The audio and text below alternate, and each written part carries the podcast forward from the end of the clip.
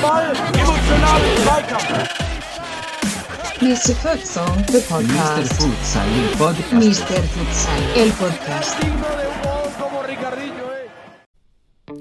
Hallo und herzlich willkommen, liebe Futsal-Freunde da draußen an den Futsal-Podcast-Endgeräten. Hier ist wieder 2x20 Netto, euer Futsal-Podcast. Mit mir Daniel Weimer, eurem Futsal-Economisten und unserem Futsal-Philosophen Sebastian Rauch. Hi Sebastian. Ja, hallo Daniel, mein kleiner Padawan, Futsal-Padawan. So, ich wollte dich heute mal so begrüßen. Ja, ist Äh, man ab sagt man, 1,65 äh, schon klein? Ja, ne? Das ist das Problem. Ja, mein, Okay. Ju mein junger Futsal-Padawan. Okay, sehr äh, gut. freuen ich mich, dass äh, zusammen heute wir wieder über Futsal sprechen. Äh, Mhm. Zu dritt diesmal sogar wir sind. Ja. Wenn eine, eine dritte Macht in unserem Futsal-Podcast ist. Dann, dann, sagen. dann lass den Gast aus dem. Dann verkünde den Gast. Okay. Oh, ich hoffe, ich sage den Namen richtig. Äh, Jasmin Jabes ist dabei. Ist das richtig ausgedrückt? Oder Jasmin, stell dich einfach mal vor, sag deinen Namen richtig, weil ich, das habe ich noch nicht abgecheckt vorher. Sorry. Ja, äh, hast du richtig gesagt. Jasmin Jabes. Ähm, genau, ich bin 21 Jahre alt und ähm, studiere aktuell in Münster und ähm, komme ursprünglich aus Osnabrück. Darf ich fragen, was du studierst und in welchem Semester? Ja, klar. Äh, ich studiere Sport und Biologie auf Lehramt Oh. ähm, im fünften Semester jetzt. Ah, schon fortgeschritten. Das heißt, Grundlagen sind da. Ich mache heute auch ein paar biologische Thesen auf, glaube ich mal. Wenn wir schon über Männer und Frauen sprechen, wird spannend. Nein, spannend. Danke, ja, für die kleine, kleine, ähm, ja, wie soll man sagen, Vorstellung. Daniel, willst du weitermachen? Ja, wir haben Jasmin eingeladen aus einem Grund. Und zwar wollen wir heute uns sehr intensiv dem Thema Frauenfutsal in Deutschland widmen. Denn dort gibt es aktuell wichtige, interessante, teils traurige Entwicklungen, die wir diskutieren müssen.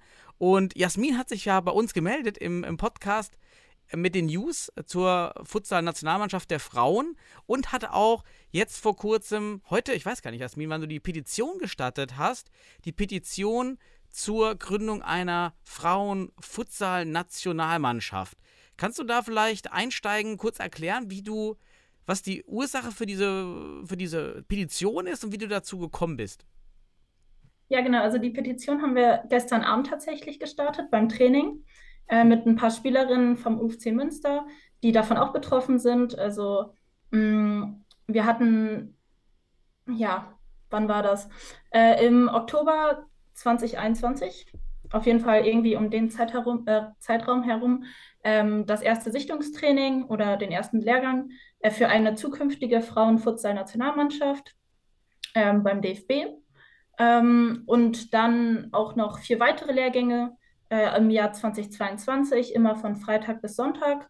Und ähm, genau, das war dann halt einfach, äh, wurde uns gesagt, die Frauenfutsal-Nationalmannschaft ist noch nicht offiziell gegründet. Ähm, es soll aber bald in Zukunft eine geben und äh, dafür wird jetzt schon gesichtet. Und ähm, natürlich waren auch viele Spielerinnen vom UFC Münster dabei. Und ähm, genau, jetzt äh, haben wir diese Petition gestartet, äh, da der DFB nun verkündet hat, dass es äh, keine Frauenfutsal-Nationalmannschaft geben wird, ähm, momentan, beziehungsweise die Entscheidung immer noch vertagt wurde und äh, die Entscheidung wurde aber schon seit ja, geraumer Zeit immer wieder vertagt und vertagt. Und ähm, jetzt haben wir uns gesagt, ja, jetzt müssen wir endlich mal agieren und haben diese Petition gestartet. Das ist natürlich Big News. Big News. Aber Daniel, ich finde das interessant, so dieses, die, die, die, die Geschichte, die dahinter steckt. Ähm, und auch dieses, ähm, ja, im Futsal immer wieder irgendwie ein bisschen heiß machen und dann wieder ne, nach hinten verschieben und so weiter. Kennen wir, Daniel, ne? Also, Mhm. kennen wir. Also, von daher, Jasmin, wir, wir leiden mit dir oder können das, wir sind total empathisch, was es angeht und deswegen ist es auch so ein wichtiges Thema mal hier in, in den Raum zu bringen. Ähm, wir haben ja auch, glaube ich, grundsätzlich eher männliche Hörer, denke ich. Daniel, was, Also was die sagen die? Podcast-Statistiken sagen ja, aber Spotify waren ungefähr 8% Frauen auch. Oh, siehst du. Also von daher, vielleicht, vielleicht mit Jasmin jetzt ein paar mehr dann auch. Ähm, aber diesbezüglich ein super interessantes Thema. Wobei ich muss sagen, persönlich bin ich nicht der größte Fan von Petitionen, aber es kann vor allem indirekter Natur und auch gewisse Aufmerksamkeit äh, ziehen. Also und ähm, ja, wird spannend auf jeden Fall. Ähm, Daniel, du hast schon unterzeichnet. Ich kam noch nicht dazu, werde ich, werd ich noch machen, wahrscheinlich. Ja, und ganz spannend, man sieht natürlich, und das ist ja das Schöne an dieser Petition, die Unterzeichner. Und aktuell, ich habe jetzt mal gerade hier geguckt, Jasmin, äh, aktuell sind es 440 Unterstützer. Du meinst seit gestern Abend. Wir zeichnen jetzt hier am Dienstagabend auf, 1. November. Ähm, Finde ich für die Futsal-Community schon stark. Innerhalb von so kurzer Zeit 440. Wir reden, unsere Zahl, die wir hier immer so im Kopf haben, schwankt so um die 2000 bis 2500 Aktive im Futsal Deutschland aktuell. Mhm. Dafür finde ich das jetzt schon top und man, man sieht auch, wenn ich mir die Liste der Unterzeichner anschaue, sehr, sehr viele Frauen tatsächlich, die, ähm, die was ich jetzt nicht erwartet hätte, in der Anzahl auch, aber auch sehr bekannte Namen mit dabei. Natürlich Daniel Weimer ist mit dabei. Steht auch dabei. bekannt. Daniel. Ja, man muss, man muss dazu sagen, ähm, nicht alle müssen sich öffentlich hier ähm, ausweisen oder auch das öffentlich stellen, ihren Namen. Aber Jörg Osowski ist dabei, habe ich gesehen, aus Hamburg. Wir haben Dominik mhm. Naujok vom Karls, äh, von, von Karl Zeiss Jena, Lukas Davenhagen von Fortuna Düsseldorf habe ich gesehen. Wen habe ich denn noch äh, gesehen, die man so aus Futsal Deutschland kennt? Adi Frebert, Spieler von Penzberg, mit dabei. Also da sind einige Spieler jedenfalls auf dem, aus dem Männer, die Namen, die ich jetzt kenne, gerade aus dem Männerfutsal, viel dabei. Jasmin, du kennst wahrscheinlich auch viele der Damen, die hier unterzeichnet haben. Kannst du das einschätzen schon? Also, ob das viele Aktive sind? Ähm, ja, natürlich. Also wir haben das in unseren Foren natürlich auch verbreitet, ähm, sodass alle, die davon betroffen sind und auch unterstützende Spielerinnen beziehungsweise auch die Mannschaftskolleginnen äh, da unterschreiben. Und ähm, wir verbreiten es natürlich auch ähm, ja, im Frauenfußballbereich, nicht nur im Futsalbereich, ähm, zumal ich ja auch eigentlich aus dem Fußball komme und erst seit zwei Jahren Futsal spiele. Ähm, und ich auch ziemlich hoch gespielt habe, habe ich viele Kontakte zu Spielerinnen, die jetzt in der Nationalmannschaft spielen, die jetzt in der Bundesliga spielen. Und äh, die verbreiten das natürlich dann auch in den Bundesligamannschaften. Und äh, dadurch wollen wir möglichst viele Unterschriften sammeln, äh, vor allem auch von Spielerinnen, die ja in diesem Bereich aktiv sind und äh, natürlich auch wissen, wie es ist, äh, im Frauensport für mhm. irgendeine Sache zu kämpfen. Mhm. Wie hoch hast du gespielt? Weil du jetzt nur gesagt hast, hoch im, im Frauenfußball. Wo hast du gespielt im Fußball? Ja, ich habe äh, in der zweiten Bundesliga gespielt, beim mhm. SV Meppen. Genau, da sind ja viele von euch, auch die Katrin Klimas, die auch schon mal bei uns im Podcast genau, war. Mit, mit der Katrin Klimas, mit der Thea Fullenkamp. Mhm. Perfekt. Mhm. Die sind ja auch hier auf der Petition, habe ich jetzt mal weiter gescrollt. Weiter runter, Katrin ist drauf, Fabian Nehm ist ja auch dabei, euer Aber Trainer. Ich muss, eins, ich muss eins mal sagen, es ist ganz wichtig, so eine Petition auch äh, mhm. über den Futsal hinauszutragen. Und ich finde, äh, da komme ich heute noch drauf. Ich habe nämlich ein paar Gedanken gemacht, so aus der sportsoziologischen Perspektive. Ähm, warum das so wichtig ist, weil auch der Frauenfußball ähm, eigentlich genau der richtige Punkt ist für so eine Petition. Aber gleichzeitig und das ist auch ganz spannend, warum sich auch vielleicht Männer zurückhalten, da die Petition zu unterschreiben. Ne? Jetzt auch nicht öffentlich. Äh, es hat habituelle Gründe, würde ich sagen, aber da komme ich noch drauf. Ähm, es ist total spannend, sich das mal durch den Kopf gehen zu lassen, auch was, was, was überhaupt eine Förderung des Frauenfutsals für Folgen hätte für verschiedene mhm. äh, Zielgruppen. Das ist ganz spannend. Da kommen wir heute vielleicht noch drauf. Aber auf jeden Fall will ich darüber sprechen. Ich finde es super interessant. Ich würde vielleicht beginnen bei der Geschichte der Frauenfutsal-Nationalmannschaft. Jasmin, da hast du ja auch viel mehr Insights. Deshalb ist super, dass du dich gemeldet hast und heute hier bist. Ich fange mal an mit dem Teil, den ich kenne. Oder soweit wie ich es kenne. Und meine Story beginnt ungefähr vor zwei Jahren, meine ich, war das. Wo so die ersten, der erste Wink geschickt wurde, dass es diese Frauenfutsal-Nationalmannschaft gibt. Und mit Renate Lingor auch schon der, der Name. Erst Trainerin hieß es, dann hieß es aber später ähm, Teammanagerin oder so eine nachgeordnete Rolle. Und ähm, wohl Marcel sollte das dann auch zusätzlich übernehmen. Und Renate Lingo hat uns zum Podcast sogar zum April diesen Jahres zugesagt gehabt, also über ein Jahr vorher, ähm, dass sie gerne den Podcast da machen möchte, aber sie wollte erst mit der Futsal-Nationalmannschaft beginnen. Und sie hatte, ihre Schätzung war ja, dass das im April diesen Jahres passiert. Und da haben wir uns schon gewundert, hm, irgendwie kommt da ja gar nichts. Und jetzt kommt von euch und auch von dir nochmal der Hinweis, ja, das wurde jetzt tatsächlich abgesagt. Wie war der Weg, den ich jetzt nur grob skizziert habe? Was ist da noch passiert und war das auch alles richtig? Ja, also es hat 2018 gestartet, ähm, aber soweit ich weiß, war dort äh, eine Studentennationalmannschaft ähm, geplant äh, für die WOC. Ähm, da gab es tatsächlich auch eine Mannschaft. Die haben auch äh, ein paar Testspiele gemacht, Lehrgänge und so weiter. Äh, zu der Zeit war ich aber noch gar nicht selber aktiv im Futsal. Äh, ich war ja 17 Jahre alt und habe noch Fußball gespielt. Ähm, aber ich weiß das noch von Spielerinnen, die jetzt schon ein bisschen älter sind und da schon dabei waren. Ähm, die Spielerinnen konnten tatsächlich dann aber nicht zur WOC fahren. Äh, ich glaube, es war aufgrund von den Geldern, die dann aber nur für die Herren gestellt worden sind. Und äh, dann sind nur die Herren gefahren. Ich glaube, es war nach Kasachstan, soweit ich weiß, war da dann die WOC. Genau, und dann äh, gab es erstmal die lange Corona-Pause, äh, bis äh, ja, dann irgendwann jetzt 2022 die WOC in Portugal stattgefunden hat. Und dort wurde auch wieder die Studentennationalmannschaft ähm, aufgebaut, ganz neu, auch von Fabian Nehm. Ähm, gleichzeitig war aber dann auch die Idee, eine Frauenfutsal-Nationalmannschaft zu etablieren. Und äh, da habe ich ja schon gesagt, hatten wir, wie gesagt, die Lehrgänge. Mhm. Und Renate Lingor ist auch als Teammanagerin äh, dabei gewesen, hat dort alles organisiert. Äh, Marcel war auch wie bei den Herren äh, der Haupttrainer und auch generell das Funktionsteam war wie auch bei der Herren-Nationalmannschaft äh, der Her also. Und ähm, da wurde einfach alles übernommen. Mhm. Genau, und dann war eigentlich sogar schon das Ziel, die Euro-Qualifikation äh, zu spielen, die äh, ja jetzt gerade erst gespielt wurde. Mhm. Ähm, aber das Problem war dort, dass äh, im, der Präsident, der DFB-Präsident, gerade gewechselt hat im Sommer. Und dann wurde halt gesagt, ja, ähm, wir konnten keine offizielle Frauennationalmannschaft gründen. Ist jetzt blöd, aber wir wissen auch noch nicht, ob wir dafür bereit gewesen wären. Wir hätten es natürlich gerne als Erfahrung genutzt und dort, also dort gespielt.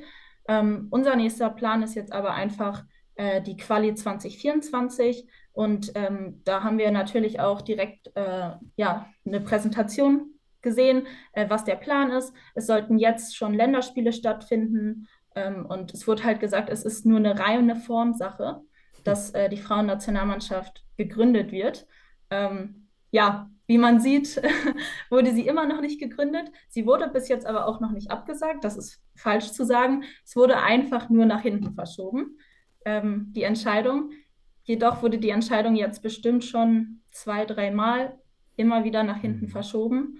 Und ja, so langsam denken wir uns, naja, es ist jetzt kein großer Unterschied, ob man sagt, wir sagen es ab oder wir verschieben es. Es hört sich nur ein bisschen schöner an. Daniel, fühlst du dich erinnert an 2010, 12 und so weiter mit mhm. der deutschen Nationalmannschaft? Und wann war sie da? 2016? Ja. So ungefähr? Bundesliga, ähnlich. Also das ja, Bundesliga genau, Bundesliga. wurde auch jahrelang immer weitergeschoben. Genau. Äh, Habe ich auch schon Präsentationen gesehen und so weiter. Oh Gottchen. Aber ähm, Jasmin, spannende, spannende Rückmeldung, weil es deckt sich eigentlich auch mit dem, was wir eigentlich schon so wussten. Ähm, so grundsätzlich. Ähm, und wir haben eigentlich auch erwartet, auch durch, durch den äh, Kontakt mit äh, Frau Lingor, dass sich da jetzt eigentlich mehr tut. Ne? Aber äh, Daniel, ich, ich gebe mal eine Frage an dich weiter, weil wir diskutieren ja auch gerne mal darüber. Ähm, was meinst du, sind denn tatsächlich Gründe dafür, dass diese Nationalmannschaft äh, oder Nationalfrauschaft, wie würde man es eigentlich sagen? Ist auch ganz spannend. Ne? Ähm, ich sprach, sprachsoziologisch auch mal interessiert in der Hinsicht. Aber ähm, Gewöhn dich daran, Jasmin. meinst du? Bitte? Gewöhn dich daran, Jasmin, bei Sebastian. Ja, ich, ja. ich, denke ich denk über die Begriffe nach, wirklich, ob sie ja, Sinn okay. machen. Ähm, weil Sprache macht unsere Gedanken und Gedanken unsere Handlungen und Handlungen unsere Gefühle. Und deswegen ist es ganz wichtig, dass wir auch die richtigen Begriffe verwenden.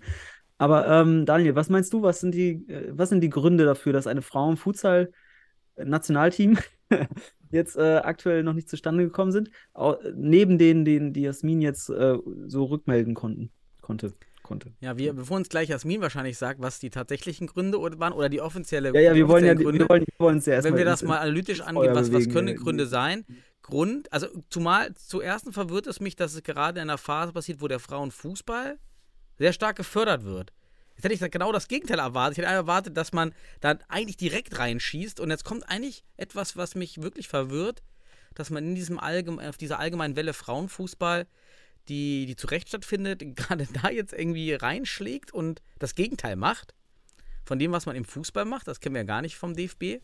Und auf der anderen, ja, und wenn wir weitergehen auf die Gründe, kann natürlich ökonomische Gründe sein. Jasmin hat ja schon dargelegt, wie teuer oder was geplant ist, weil man versucht es wieder aufzubauen auf diesem aufgeblähten Stab. Man will es wieder kopieren aus dem, aus dem Fußballbereich, aus dem Futsal-Profibereich oder auf dem Nationalmannschaftsbereich, anstatt man das Ganze mal in einer reduzierten Form angeht und eben nicht wieder direkt all-in gehen möchte. Das ist eben der DFB, der will immer all-in gehen, warum auch immer, ja, wegen Branding und nicht verwaschen und das, das, das verwirrt einen so ein bisschen. Oder das könnte ein Grund sein, Sportlich könnte ein Grund sein zu sagen, naja, es, wir haben eben nur eine Futsal-Regionalliga mit sechs Teams. Wir haben also deutlich einen deutlich geringeren Pool an Spielerinnen, die wir zur, zur Verfügung haben. Aber da, das können wir gleich sehr gut diskutieren, würde ich ja genau sagen, das ist ja eher der Vorteil des Frauenfutsals, dass wir relativ bessere Frauen im Futsal finden, als wir Männer im Futsal finden. Und deswegen sind die Frauen ja auch sehr kompetitiv bisher, Jasmin, hast du es ja schon ausgeführt, auf den äh, Studententurnieren und auch äh, auf den, genau auf den Studententurnieren sind ja Präsenz gewesen, dass, die, dass wir relativ viel besser sind als die Männer auf diesen Turnieren. Und das wäre aus unserer Sicht ja auch im letzten Podcast diskutiert zu erwarten. Also die zwei Argumente fallen mir erstmal ein. Finanziell, sportlich, beides aber eigentlich für mich nicht überzeugend, äh, weder finanziell aufgrund dieser Welle, die aktuell für den Frauenfußball existiert, sportlich nicht, weil die Frauen sechs, selbst in diesen sechs Regionalligen, Jasmin spielt zweite Bundesliga, Fußball ist ja wie relativ zu anderen Verbänden zweite Fußball-Bundesliga, äh, Männer. Ja, dann würden wir auch besser dastehen, wenn wir alle zweite Fußball-Männer-Senioren hätten. Ja, und ja, das, die zwei Gründe sehe ich. Um, ja, Sebastian, willst du noch was hinzufügen, bevor uns das Min mit so den Insights aufklärt? Oh, es ist unfassbar. Also du redest ja eigentlich schon äh, ökonomisch davon, äh, mit einem Minimalprinzipansatz kriegt man hier schon mehr rum als, als mit bei den Männern, wenn du da was auch immer reinsteckst. Also Minimalprinzip für alle da draußen, die es nicht wissen, wenig Input, gleich viel Output oder guter, guter Output wäre hier jetzt äh, sicherlich, äh, und der Output wäre größer als bei den Männern. Aber ich muss eins sagen, ich, ich sehe das auch immer so, du weißt ja, ich bin ja machtkritischer äh, Reflex und, und auch in der Hinsicht dann auch äh, diskriminierungsreflexiver Forscher. Und ich bin immer so, ja, ich hatte auch, bin auch im Bereich Gender und so weiter ähm, stark unterwegs, vor allem auf Habitusbasis. Und ähm, ich möchte mal scharfe Thesen raushauen. Ich, ich möchte es mal einfach klar sagen, wie du es jetzt gerade sagst. Ich sage, wir haben eine Frauennationalmannschaft, die werden auf Anhieb erfolgreicher als die Männer.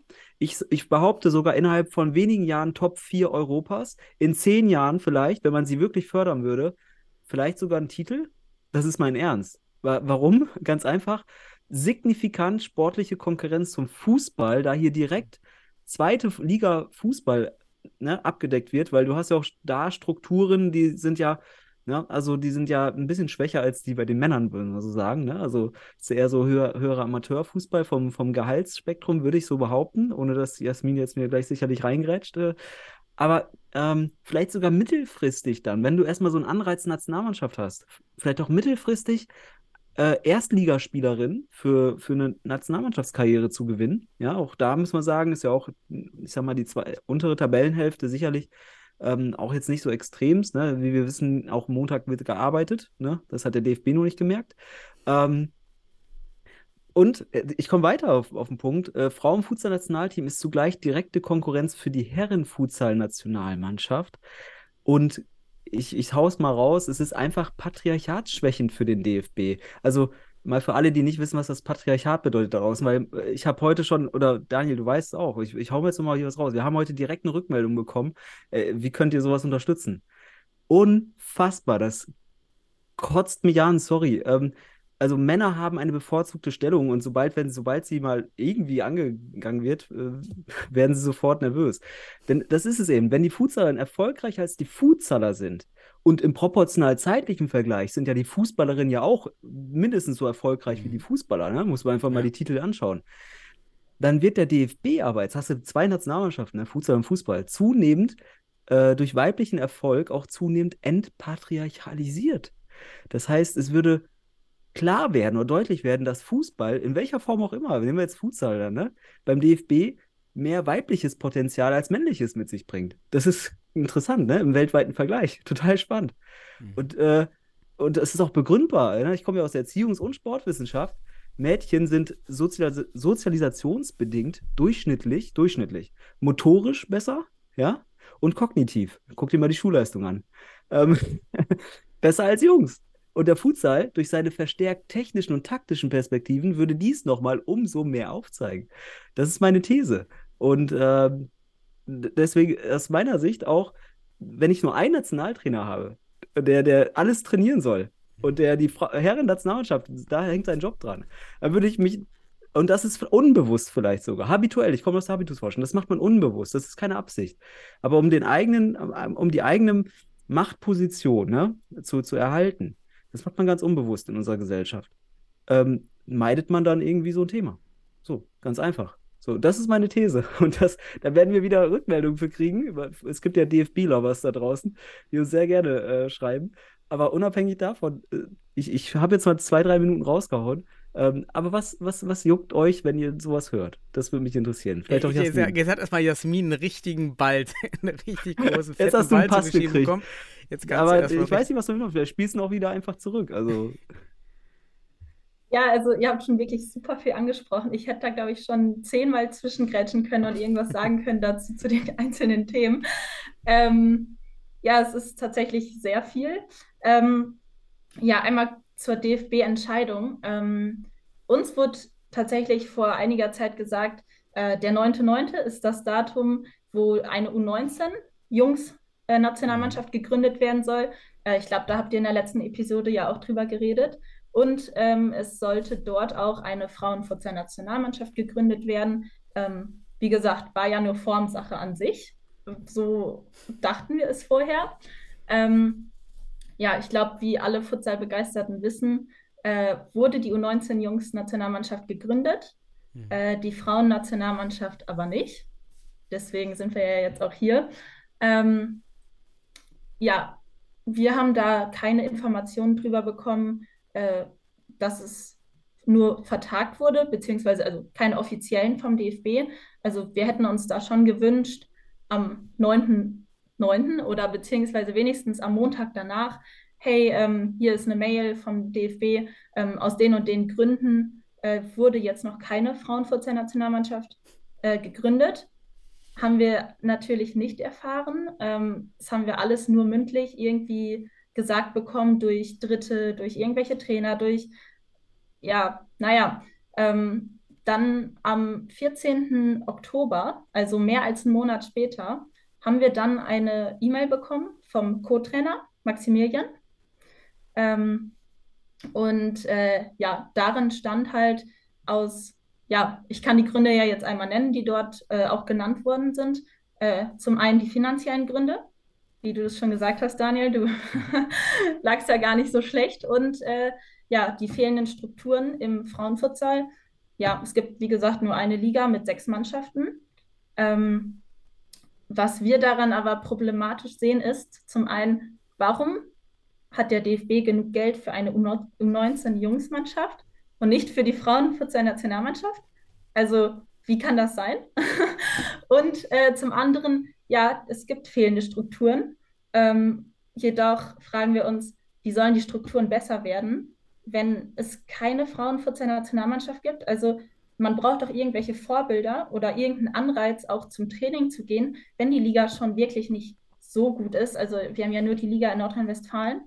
Ähm, wir brauchen einen Anreiz zum Trainieren und äh, so eine Frauenfutsal-Nationalmannschaft ist natürlich ein Riesending. Also es gibt viele Spielerinnen, die, also ich zum Beispiel habe auch in der U-Nationalmannschaft äh, im Fußball gespielt. Ich weiß, wie es läuft beim DFB. Ähm, wir haben einige Spielerinnen, was ihr ja auch schon gesagt habt, das Niveau ist sehr, sehr hoch bei uns, die auch in der U-Nationalmannschaft gespielt haben. Ähm, ich habe noch eine Zwillingsschwester, die äh, spielt bei den Futsal Panthers in Köln. Mhm. Äh, die hat auch in der U-Nationalmannschaft gespielt, auch beim SV Meppen in der zweiten Liga. Ähm, wir haben ein, mehrere Erstligaspielerinnen, mehrere Zweitligaspielerinnen, äh, viele vom SV Meppen und äh, die dann halt zum Futsal gekommen sind. Und äh, ja, das Niveau der Mannschaft ist riesengroß und äh, die Motivation ist natürlich auch riesig, wenn man sagt, okay, wir haben eine Nationalmannschaft, äh, jetzt wird dafür trainiert und ähm, vielleicht sagen dann auch andere Vereine, hey, es gibt eine Futsal-Frauen-Nationalmannschaft, lass uns doch mal jetzt äh, hier eine Mannschaft melden. Ähm, und äh, ihr habt die Chance, Nationalspielerin zu werden. Und ähm, ja, und zum anderen auch noch, äh, der Frauenfutsal ist tatsächlich noch nicht so groß in Deutschland, aber wir haben so viele Fußballspielerinnen. Ich spiele gerade erst seit zwei Jahren Futsal und es ist wirklich, Futsal ist was anderes, natürlich, ist wirklich eine andere Sportart, aber es ist nicht schwer, wenn man auch mal hoch Fußball gespielt hat, ähm, zum Futsal zu switchen. Also man hat die Grundfähigkeiten und äh, dann muss man halt nur noch ein paar Sachen dazulernen. Mm, und äh, ja, das Niveau ist dann auch ziemlich hoch, was wir auch bei der WOC gezeigt haben, ähm, wo wir ja in Portugal waren. Zwar nur sechster Platz, aber wir haben 3-2 gegen die Ukraine gespielt, zweimal. Und wir haben zwei Tore gegen Brasilien gesch äh, geschossen, was keine andere Mannschaft gesch äh, geschafft hat.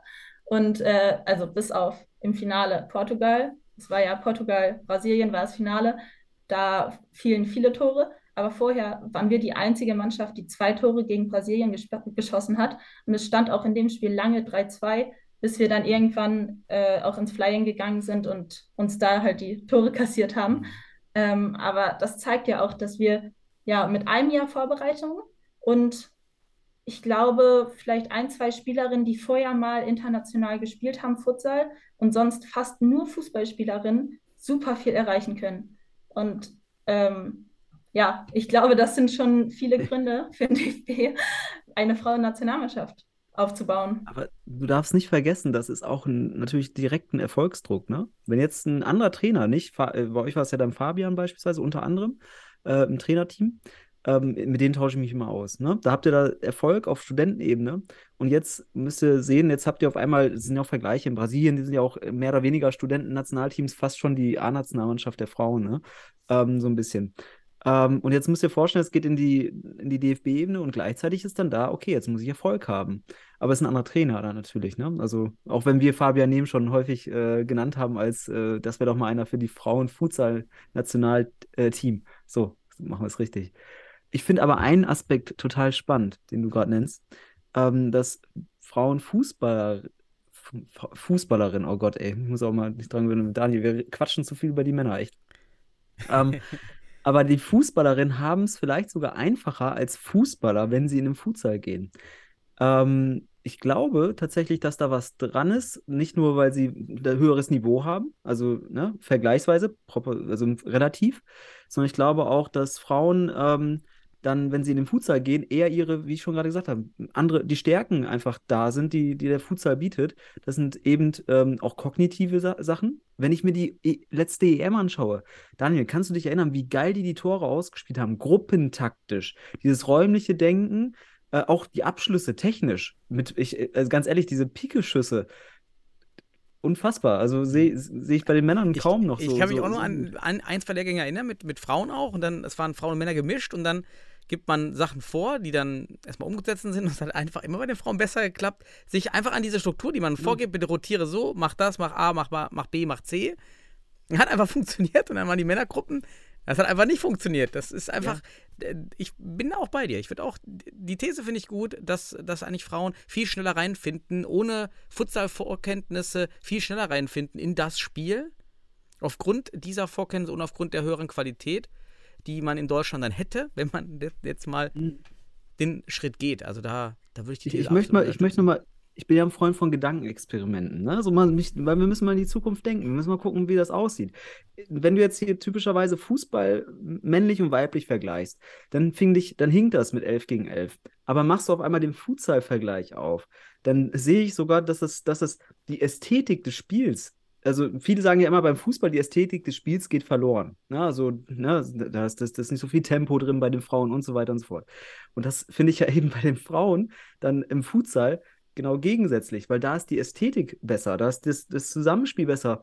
Ähm, fand ich jetzt bei der EM zuletzt, die ich mir angeschaut habe. Und ich habe das ja auch sogar hier in dem Podcast mal so genannt. Was mir sofort aufgefallen in der Wahrnehmung, dass die Ästhetik, die technische und die taktische Ästhetik irgendwie besser gefiel natürlich sind Männer individualtaktisch mit Finden und so weiter, so Schnellkraftaspekten, Das ist ganz normal, dass die ja da nochmal Vorteile haben. Ist im Fußball ja auch so. Aber die gruppentaktischen Aspekte und die Technik, das, das fand ich überragend. Einfach diese, dass das, dass die Schönheit des Spiels, und das ist nicht, weil da Frauen spielen, also als Mann, jetzt hier so Plattitüden raus, sondern hier die Chauvinisten wieder gleich. Was ich aber sagen will, ist einfach die, das, was wir unter einen schönen Futsal verstehen, dass der einfach da, das wird beim Futsal äh, oder beim Futsal nochmal deutlich besser erkennbar, als wenn wir Fußball geschlechtlich vergleichen. Und das finde ich so spannend. Und das, das unterstützt wiederum die Wahrnehm in der Wahrnehmung die These, dass Frauen das besser adaptieren, den Sport, mhm. Futsal. Also ähm, bisher sehe ich noch keine Thesen gegen eine Frauen-Futsal-Nationalmannschaft. Auch, auch, Größen, also Durchschnittsgrößen, gerade bei Torhüterinnen im Fußball, die dann eben deutlich kleiner sind, ist im Futsal einfach völlig egal. Weil, oder viel egaler. Gibt das? Ist einfach viel egaler, ähm, wenn, wenn man das runterbricht. Ich hätte noch eine Frage an Jasmin zur Trainerfrage. Wir hatten ja auch Fabian Nehmal hier mit im Podcast und der hat uns da auch interessanterweise auf Spezifika in der, im Trainersein hingewiesen, also andere Anforderungen an den Trainer einer Fraumannschaft, weil einfach eine Fraumannschaft andere Anforderungen an den Trainer stellt. Psychologisch, physiologisch. Und jetzt hat man euch ja Marcel dahingesetzt, der, der halt erstmal Senioren in seinem Leben nur trainiert hat.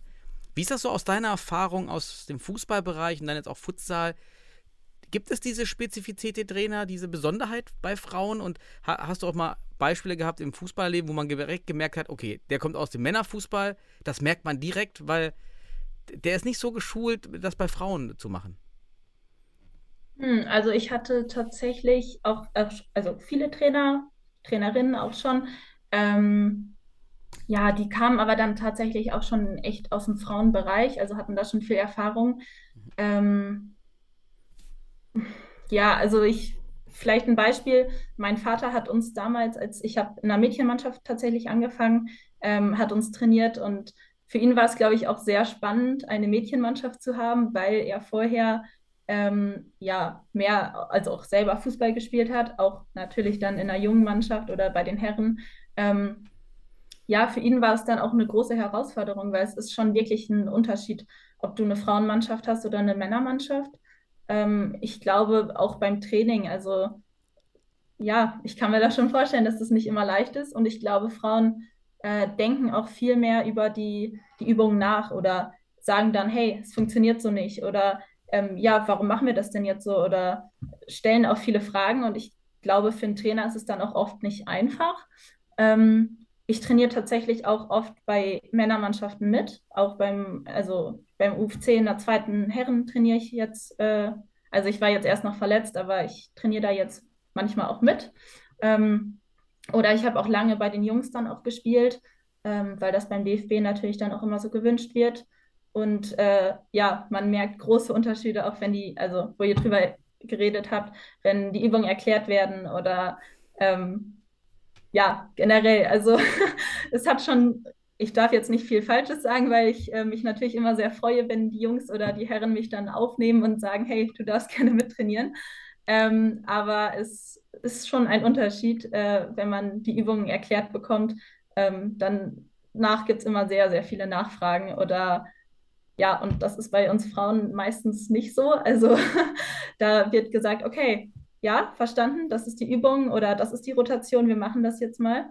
Und äh, ja, dann im Nachhinein wird dann auch darüber diskutiert oder wird hinterfragt, okay, macht das denn wirklich so Sinn oder ähm, was gibt es jetzt hier für ja, Sachen, die wir noch ändern können? Und ich glaube, für Marcel war es auch echt eine neue Erfahrung, äh, mhm. uns Frauen zu haben. Ähm, ja, wir hatten jetzt tatsächlich ja, wie gesagt, nur fünf Lehrgänge und das waren ja auch nur Sichtungslehrgänge. Ich kann wenig dazu sagen, ähm, was er darüber denkt oder ja, aber also ich denke, wir sind ganz gut mit ihm klargekommen äh, und auch mit dem Co-Trainer Maxi, äh, der uns auch mit äh, zur WOC begleitet hat. Ähm, ja, ihn haben wir dann natürlich auch gefragt, ähm, was ist denn der Unterschied für dich äh, zwischen, weil er ja auch die Männermannschaft betreut und dann auch uns äh, in Portugal mehrere Tage betreut hat und ähm, ja, er konnte da ziemlich viel drüber sagen und äh, hat dann auch klar den Vergleich gezogen zwischen der Frauenmannschaft und auch die, der Herren-Nationalmannschaft, die er dann dort kennengelernt hat. Hm, spannend. Ähm, aber ein, ein Punkt muss ich noch reinwerfen. Ist mal ganz wichtig. Wir wollen dem Männerfutsal natürlich hier nicht seine Legitimation entziehen. Das ist ganz wichtig. Also, weil wir, es ist hier gerade ein Podcast, in, in dieser Folge ist ganz klar, wir haben hier als Vorlage haben wir eine Petition und wir müssen ein Plädoyer dafür finden. Wir müssen einfach die Gründe und da, dafür finden. Das ist also hier auch gerade einfach ein Plädoyer für den Frauenfutsal. Gleichzeitig äh, will ich auch noch mal was aufwerfen und zwar, warum sollte es aktuell vielleicht noch keine Frauenfutsal-Nationalmannschaft geben? Könntet ihr euch darüber Gedanken machen? Also jetzt nehmen wir mal die Antithese. Warum sollte es aktuell noch keine Frauenfutsal-Nationalmannschaft geben? Warum wäre das schlecht? ich gebe mal den Ball erstmal an Daniel weiter, bevor Jasmin ins Grübeln kommen muss. Ja, was wir gelernt haben, oder es ist auch nur unsere These, ist, dass dieses Weg, dieses Vorhalten der Nationalmannschaft eigentlich eher jemand in den Sport lockt, als wenn die Nationalmannschaft schon da ist. Das war dein Argument, Jasmin, dass man mit der Nationalmannschaft mehr Frauen in den Sport holt als Vorbilder. Was wir jetzt beobachtet haben im Männerfutsal war eher, dass wir eine starke Welle hatten, bevor die Futsal-Nationalmannschaft da war, weil alle da rein wollten. Und es war immer, ja, bald kommt die Nationalmannschaft, komm doch mal mit, dann wirst du wenigstens noch mal Nationalspieler. Es war dann immer so eine, so eine Hoffnung, die da auch mitgeschwebt ist. Und dann hat man starken Talentzugang im Futsal gesehen, 2015, 14, 15, 16, da war, da war diese schwebende, bald kommt die Nationalmannschaft. Dann war ja erst die All-Stars und dann war man schneller drin. Und dann hatten wir so im Rückblick war dann eine starke Welle. Ob das jetzt kausal war oder nur eine Korrelation, wissen wir nicht. Rückblickend würde ich sagen, ja, es war für viele tatsächlich eine Motivation, da rein zu wollen. Und in dem Moment, als die erste Nationalmannschaft ausgewählt war und man sieht, oh, um da jetzt reinzukommen, muss ich das, das und das können. Also wenn klar wird, wie gut das dann das Niveau ist, dann zieht die Nationalmannschaft gerade nicht. Also ich verliere die, die darauf hoffen, auf die Nationalmannschaft, wenn sie erkennen, wie hoch das Niveau ist. Könnte halt hier auch passieren. Könnte aber auch sein, man zieht einfach mit und erkennt, hey, da gibt es eine Futsal-Nationalmannschaft, da werden Frauen auch gefördert. Das ist ein gutes Modell, um hier mitzumachen. Wäre jetzt mal so ein, ein Grund, warum man noch warten sollte. So, Jasmin, siehst du auch Gründe? Weil, äh, hm. das wäre jetzt auch ein Grund gewesen, den ich jetzt tatsächlich auf dem Schirm hatte, dass ich, dass ich auch gedacht habe, also diese, dieses, diesen Futsal-Boom erlebten wir immer in der Zeit, also im, im Herrenbereich, den haben wir erlebt, äh, immer in, in der Schwebe zur Nationalmannschaft. Ähm, aber wir können es nicht erklären. Also Daniel hat jetzt einen Erklärungsansatz geliefert. Ähm, ja, also es ist auch nicht schlimm, wenn du sagst, nee, ich sehe keinen Grund. Das ist überhaupt. Ja, also ich sehe es ein bisschen problematisch, weil, also Meint ihr momentan, die aktuelle Situation wäre in der Schwebe? Ist das gerade die so, ja. Also es ist schön, dass ihr eine Petition habt oder die kommt und ich werde sie auch sehr gerne unterzeichnen, weil dadurch wird es einfach nicht, geht es, wird es nicht aus dem Gedächtnis ver mhm. verloren. Und das ist das eminent Wichtige. Es muss drin bleiben, es muss relevant bleiben. Ähm, weil es sonst tatsächlich, äh, es kann aus jeglichen Gründen, ökonomisch oder was auch immer, oder ich sage ja habituell, ist es immer auch ganz viel. Es ist immer so, wenn ich zurückblicke, sehe ich immer diese Strukturen, die sich entwickeln. Ähm, aber es muss da bleiben, damit überhaupt äh, es kommt. Und deswegen, ähm, ja. Ja, also was ich aus meiner Erfahrung jetzt sagen kann, es motiviert gerade keine Spielerin, die noch im Fußball ist, zu sagen, hey, ich gehe in den Futsal ähm, weil wir keine Anreize haben, um zu sagen, ja, komm zum Futsal, was sollen wir sagen? Ja, wir haben eine Liga mit sechs äh, Mannschaften und wir trainieren, also wir vom UFC trainieren gerade aktuell einmal die Woche, weil wir keine Hallenzeiten bekommen und wir ja keine eigene mhm. Halle haben. Ähm, ich kenne viele Spielerinnen, zum Beispiel auch meine Zwillingsschwester äh, von den Futsal Panthers Köln, die hat sich jetzt eine Fußballmannschaft gesucht, in der Regionalliga. Mhm. Heißt dementsprechend aber auch dreimal die Woche Training. Sie studiert nebenbei noch Sport viel Zeit für Futsal ist da nicht. Vor allem zwei Spiele am Wochenende noch dazu. Mhm. Hm, irgendwie auch schwierig. Also, und das sehe ich bei mehreren Spielerinnen, die nebenbei halt auch noch Fußball spielen, äh, die dann sagen, gut, Futsal, naja, kann ich ja nebenbei noch ein bisschen machen. Es wird keine Nationalmannschaft geben. Ich bleibe einfach im Fußballbereich. Da habe ich jede Woche meinen Wettkampf, da habe ich mein Team. Mhm. Weiß ich nicht. Also ich sehe da nicht so den Boom jetzt gerade auch. Also vor allem auch nicht bei jüngeren Spielern, die sagen, oder Spielerinnen, die sagen, hey, ich äh, habe jetzt Bock auf Futsal. Äh, naja, warum? Also natürlich ist ein geiler Sport, alles Mögliche. Ich könnte auch 10.000 Gründe nennen. Ich versuche auch immer junge Spielerinnen, die jetzt hier nach Münster ziehen, äh, hey, komm doch mal mit zum UFC, wir haben ein cooles Team. Aber meine Argumente gehen mir halt auch irgendwann aus, äh, um zu sagen, äh, deswegen sollst du ins Team kommen. Also ja, wäre da wenigstens die Nationalmannschaft, dann könnte man sagen, guck mal, du spielst gut Fußball, für dich könnte es vielleicht auch reichen in der Nationalmannschaft. Es werden gerade Sichtungslehrgänge gemacht, alles Mögliche. Es wurden super viele Spielerinnen, auch nur aus dem Fußballbereich quasi, äh, zu den Sichtungslehrgängen eingeladen. Und dann wird gesagt, versucht doch bei euch, da wo ihr wohnt, also es wurden zum Beispiel auch welche aus Hamburg eingeladen, mhm. aus dem Süden, versucht mal bei euch eine Futsal-Mannschaft aufzumachen. Ähm, weil, wenn ihr Futsal spielt, könnt ihr auch hier in die Nationalmannschaft kommen. Mhm. Das wäre zum Beispiel ein Grund gewesen, dann vielleicht irgendwas zu organisieren, dass die auch dort einen Wettkampf kriegen. Mhm. Ähm, aber warum sollten die das denn jetzt noch machen? Mhm. Also ich habe natürlich ein, genau, ein, ein Unterschied ist, dass hier diese, dass es so wenige Vereine gibt. Das ist wirklich ein Unterschied zu der Futsal-Situation damals, wo es doch schon viel flächendeckender als bei euch, äh, bei euch sage ich, bei den Frauen jetzt generell, die den Flächenbetrieb gibt.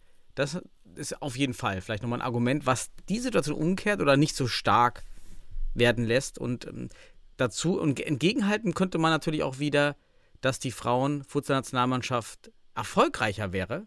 Und dann ist dieser Trickle-Down-Effekt von oben herab, den Erfolg von Top-Down, viel wahrscheinlicher als mit der Futsal-Männermannschaft, wo wir eben noch an, an Nationen wie Lettland und, und Montenegro scheitern. Und das motiviert natürlich keinen. Und man sieht die YouTube-Kommentare beim letzten Länderspiel, die waren dann schon sehr abwertend. Also, mhm. das war auch für mich erschreckend, dass, dass man so viel Abwertendes dann liest. Ja, wer, wer hat das jetzt hier angemacht? Was ist das hier? Handball und Fußball und, und keine Ahnung. Ja, ganz, ganz schlimm. Und dieses Gekicke und Gebolze kann ich besser.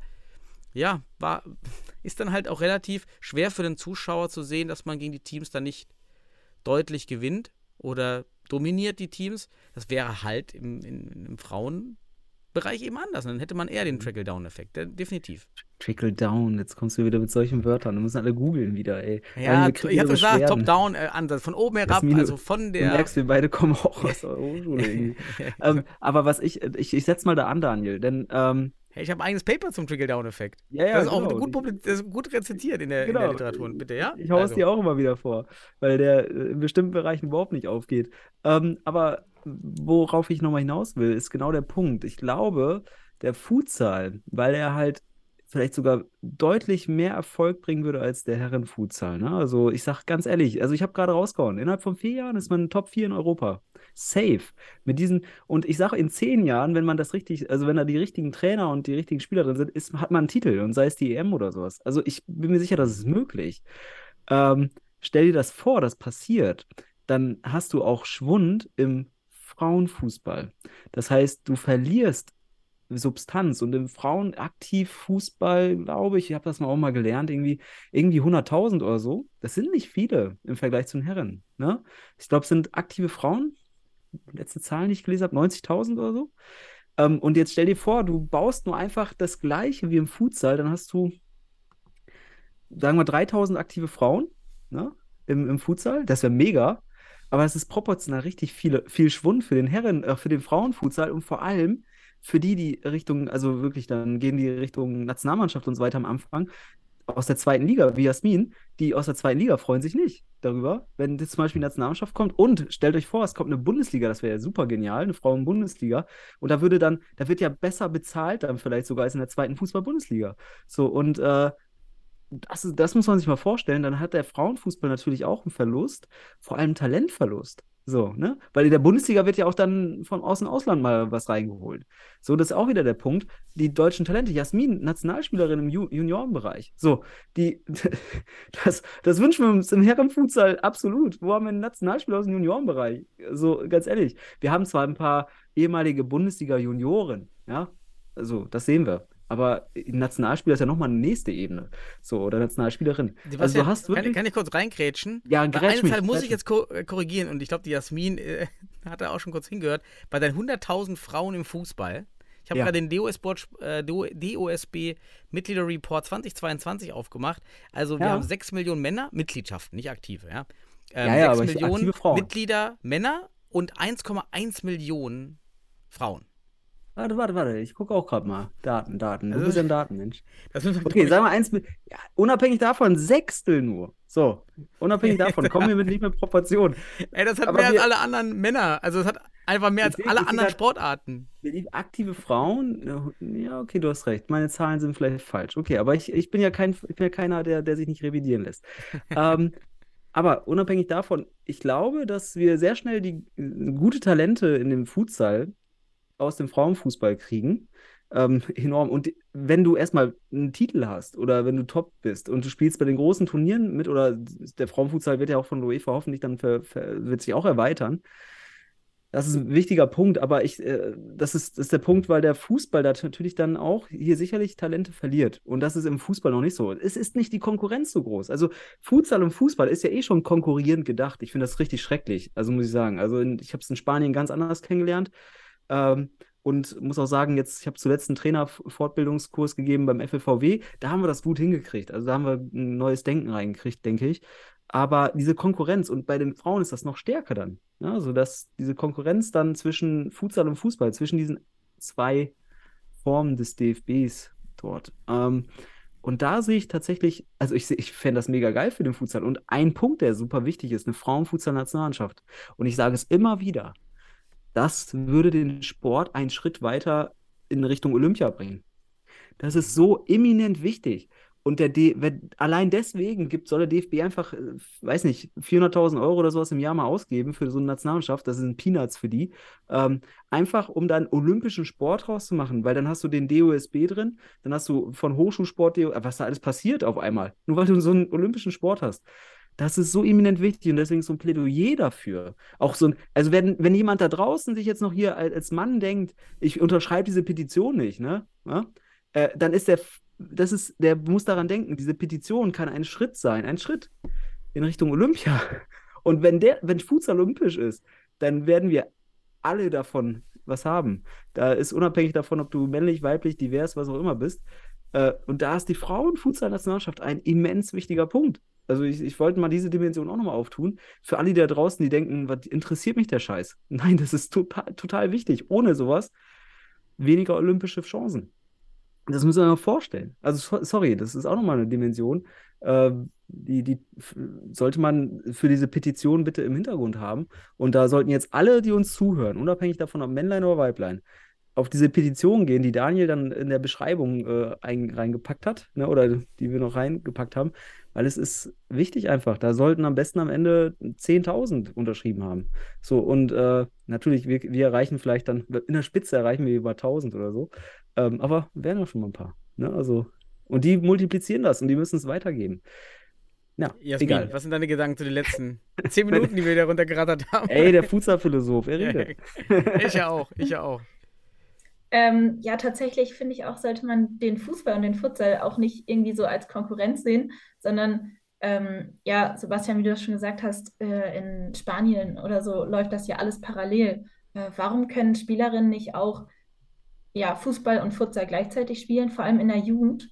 Äh, warum nicht ein bis zweimal die Woche Futsaltraining? Es wird doch auch dem Fußball enorm weiterhelfen. Also, was ich zum Beispiel auch in meinen zwei Jahren Futsal technisch alles dazu gewonnen habe. Ähm, ich habe bis zur letzten Saison nebenbei auch noch in der Regionalliga Fußball gespielt, ähm, beim Osnabrücker SC, bin dort auch noch gemeldet, habe aber gesagt erstmal, okay, es war mir relativ, also es war mir zu viel, ich äh, mache mal die Hinserie erstmal noch nicht.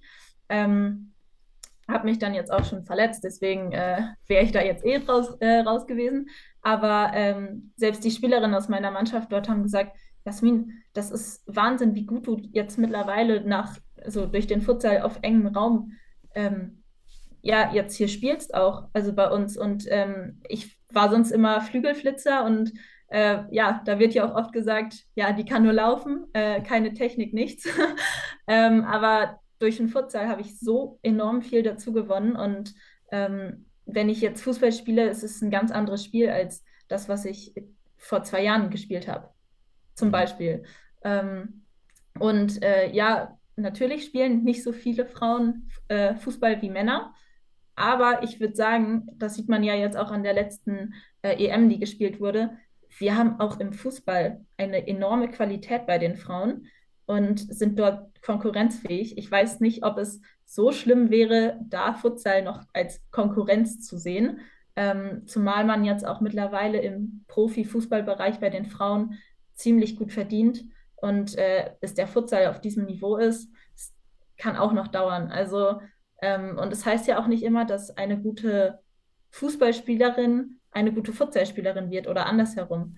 Also es sind ja auch irgendwie ja, andere Sportarten, obwohl der Ball bei beiden Sportarten beim Fuß getreten wird. Ähm, ja, meine Gedanken dazu. So getreten, getreten, das hört sich so böse an.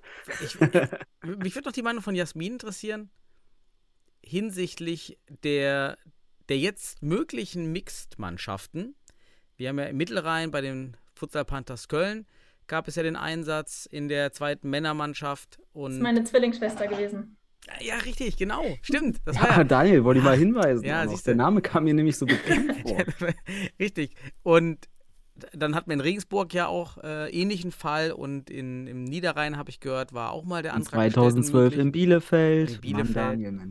Wir haben das hier in den, in den letzten Podcasts auch diskutiert, dass es eine große Chance für den Männer- als auch für den Frauenfutsal ist, also für den Futsal in Gänze weil, ähm, weil es einfach ermöglicht, in anderen Regionen Struktur, Futsalstruktur schwachen Regionen, was fast alle sind außer NRW, überhaupt mal mit Frauen zu beginnen. Wie, wie stehst du da? Kennst du andere Projekte noch, wo auch Frauen jetzt mitspielen können? In den Männerligen hast du da noch mehr gehört. Und wie stehst du dazu? Also ich weiß, dass es seit dieser Saison auf jeden Fall im Westfalenbereich äh, erlaubt ist. Äh, Im Mittelrheinbereich war es tatsächlich nicht erlaubt. Ähm, da musste meine Schwester bzw. ihre Teamkollegen äh, sehr dafür kämpfen, dass sie dort mitspielen kann. Also es war nicht einfach, das äh, zu regeln, dass sie dort mitspielen kann. Ähm, außerdem, was ich auch noch sagen muss, sie hat dort, ja, zwei Spiele hat sie gespielt.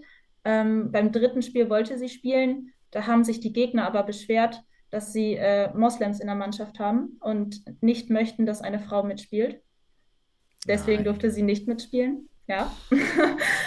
ist krass, dass es in Deutschland 2022 noch so eine Story gibt. Mhm. Ähm, aus Sicherheitsgründen auch hat sie dann gesagt, okay, ich werde nicht mitspielen. Oder auch die Mannschaft hat gesagt, es ist besser, wenn du nicht mitspielen wirst.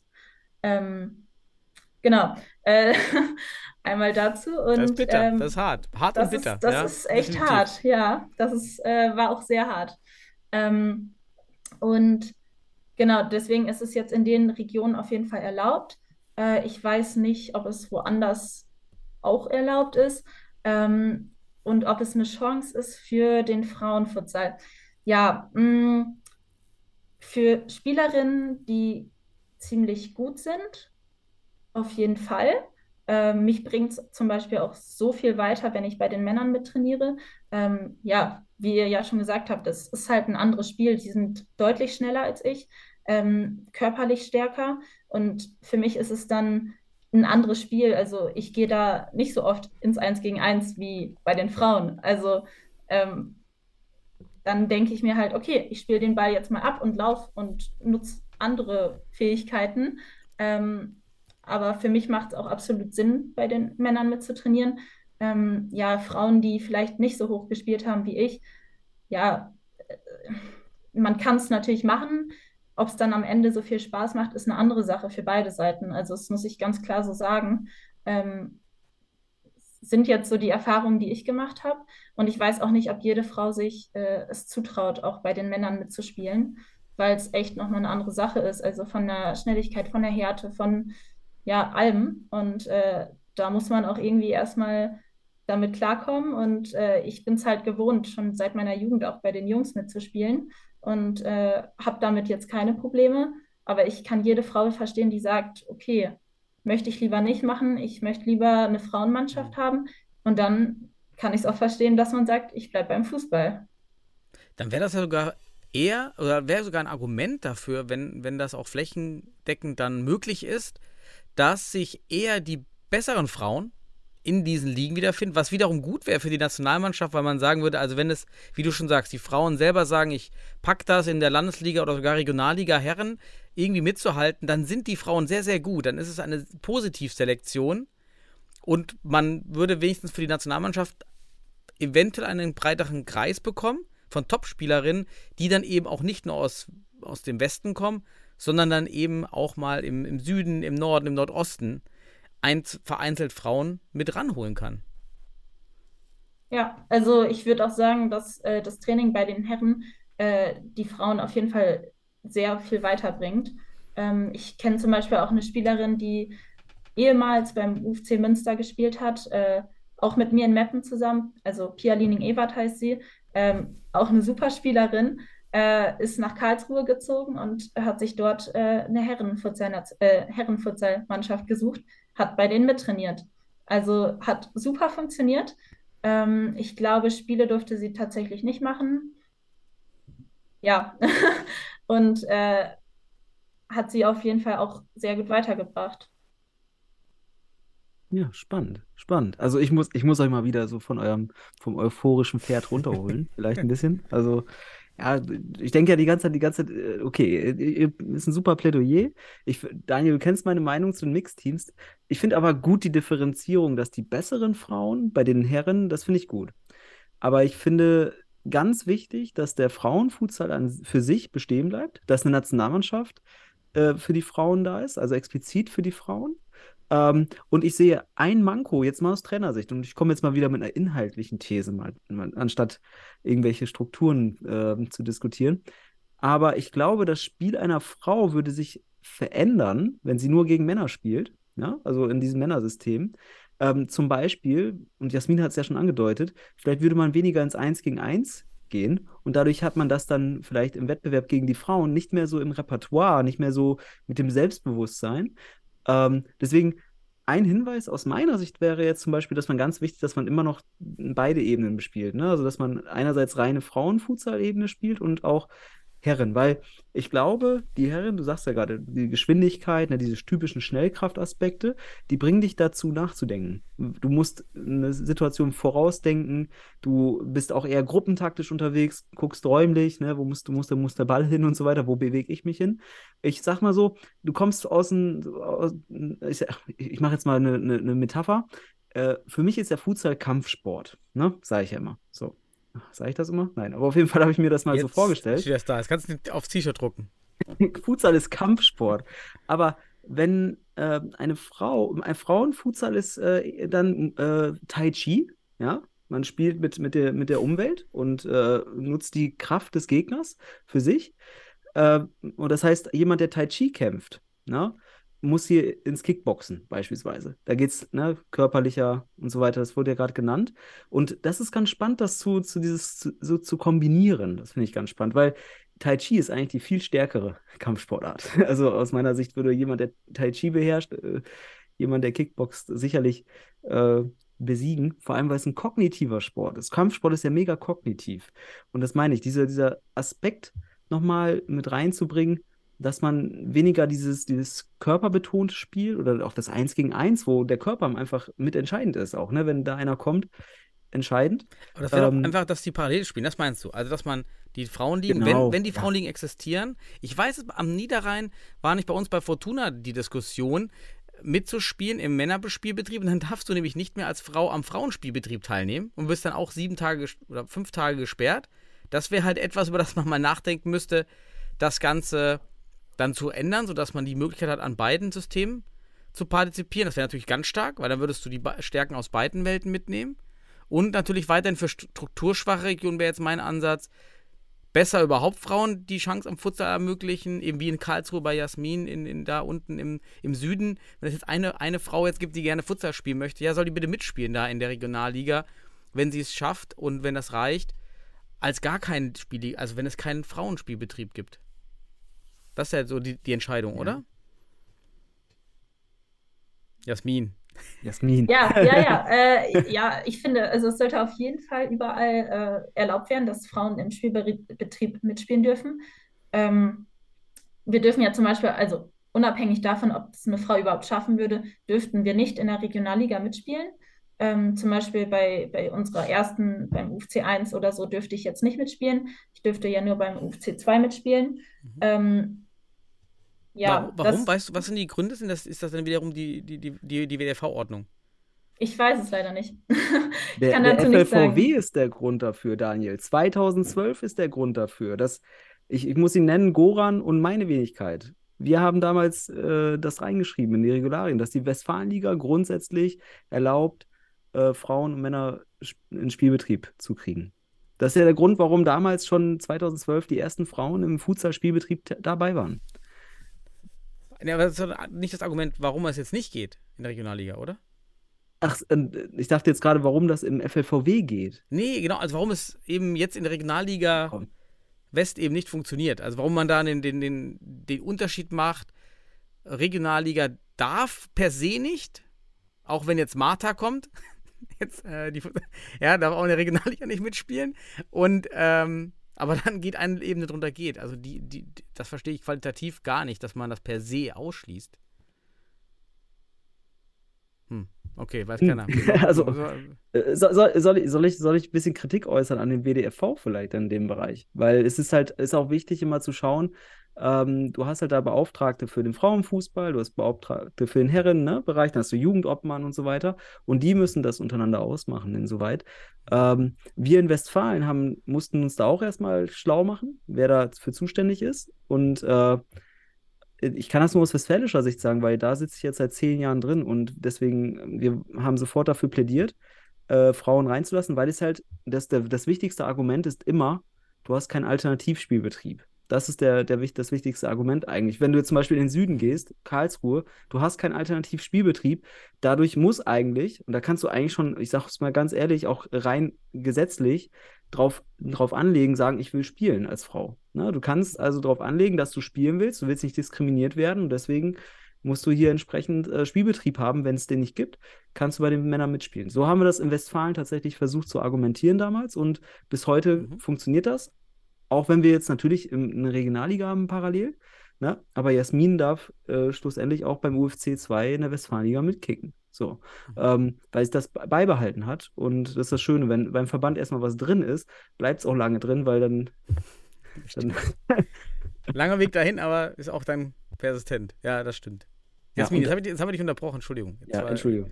Genau. Also ich äh, hätte, also ich sage jetzt auch nicht, dass zum Beispiel ich dann nur noch bei den Männern mitspielen würde. Es wäre einfach nur schön, vielleicht die Möglichkeit zu haben, bei beiden Mannschaften irgendwie mitzuspielen, Genau. äh, weil ich trainiere natürlich super gerne auch immer noch bei meiner Frauenmannschaft. Also das ist ja meine Mannschaft, mit der ich dann spiele. Und ähm, mir macht das Training da auch super Spaß. Nur bei den Männern lerne ich nochmal andere Sachen, die ich bei den Frauen halt eben nicht lerne. Ähm, zum Beispiel, wenn ich ins Eins gegen Eins gehe, löse ich bei den Frauen ja die Situation auch oft, dass ich mir den Ball einfach vorspiele und hinterherlaufe, weil ich auch einfach im Vergleich zu manchen anderen schnell bin.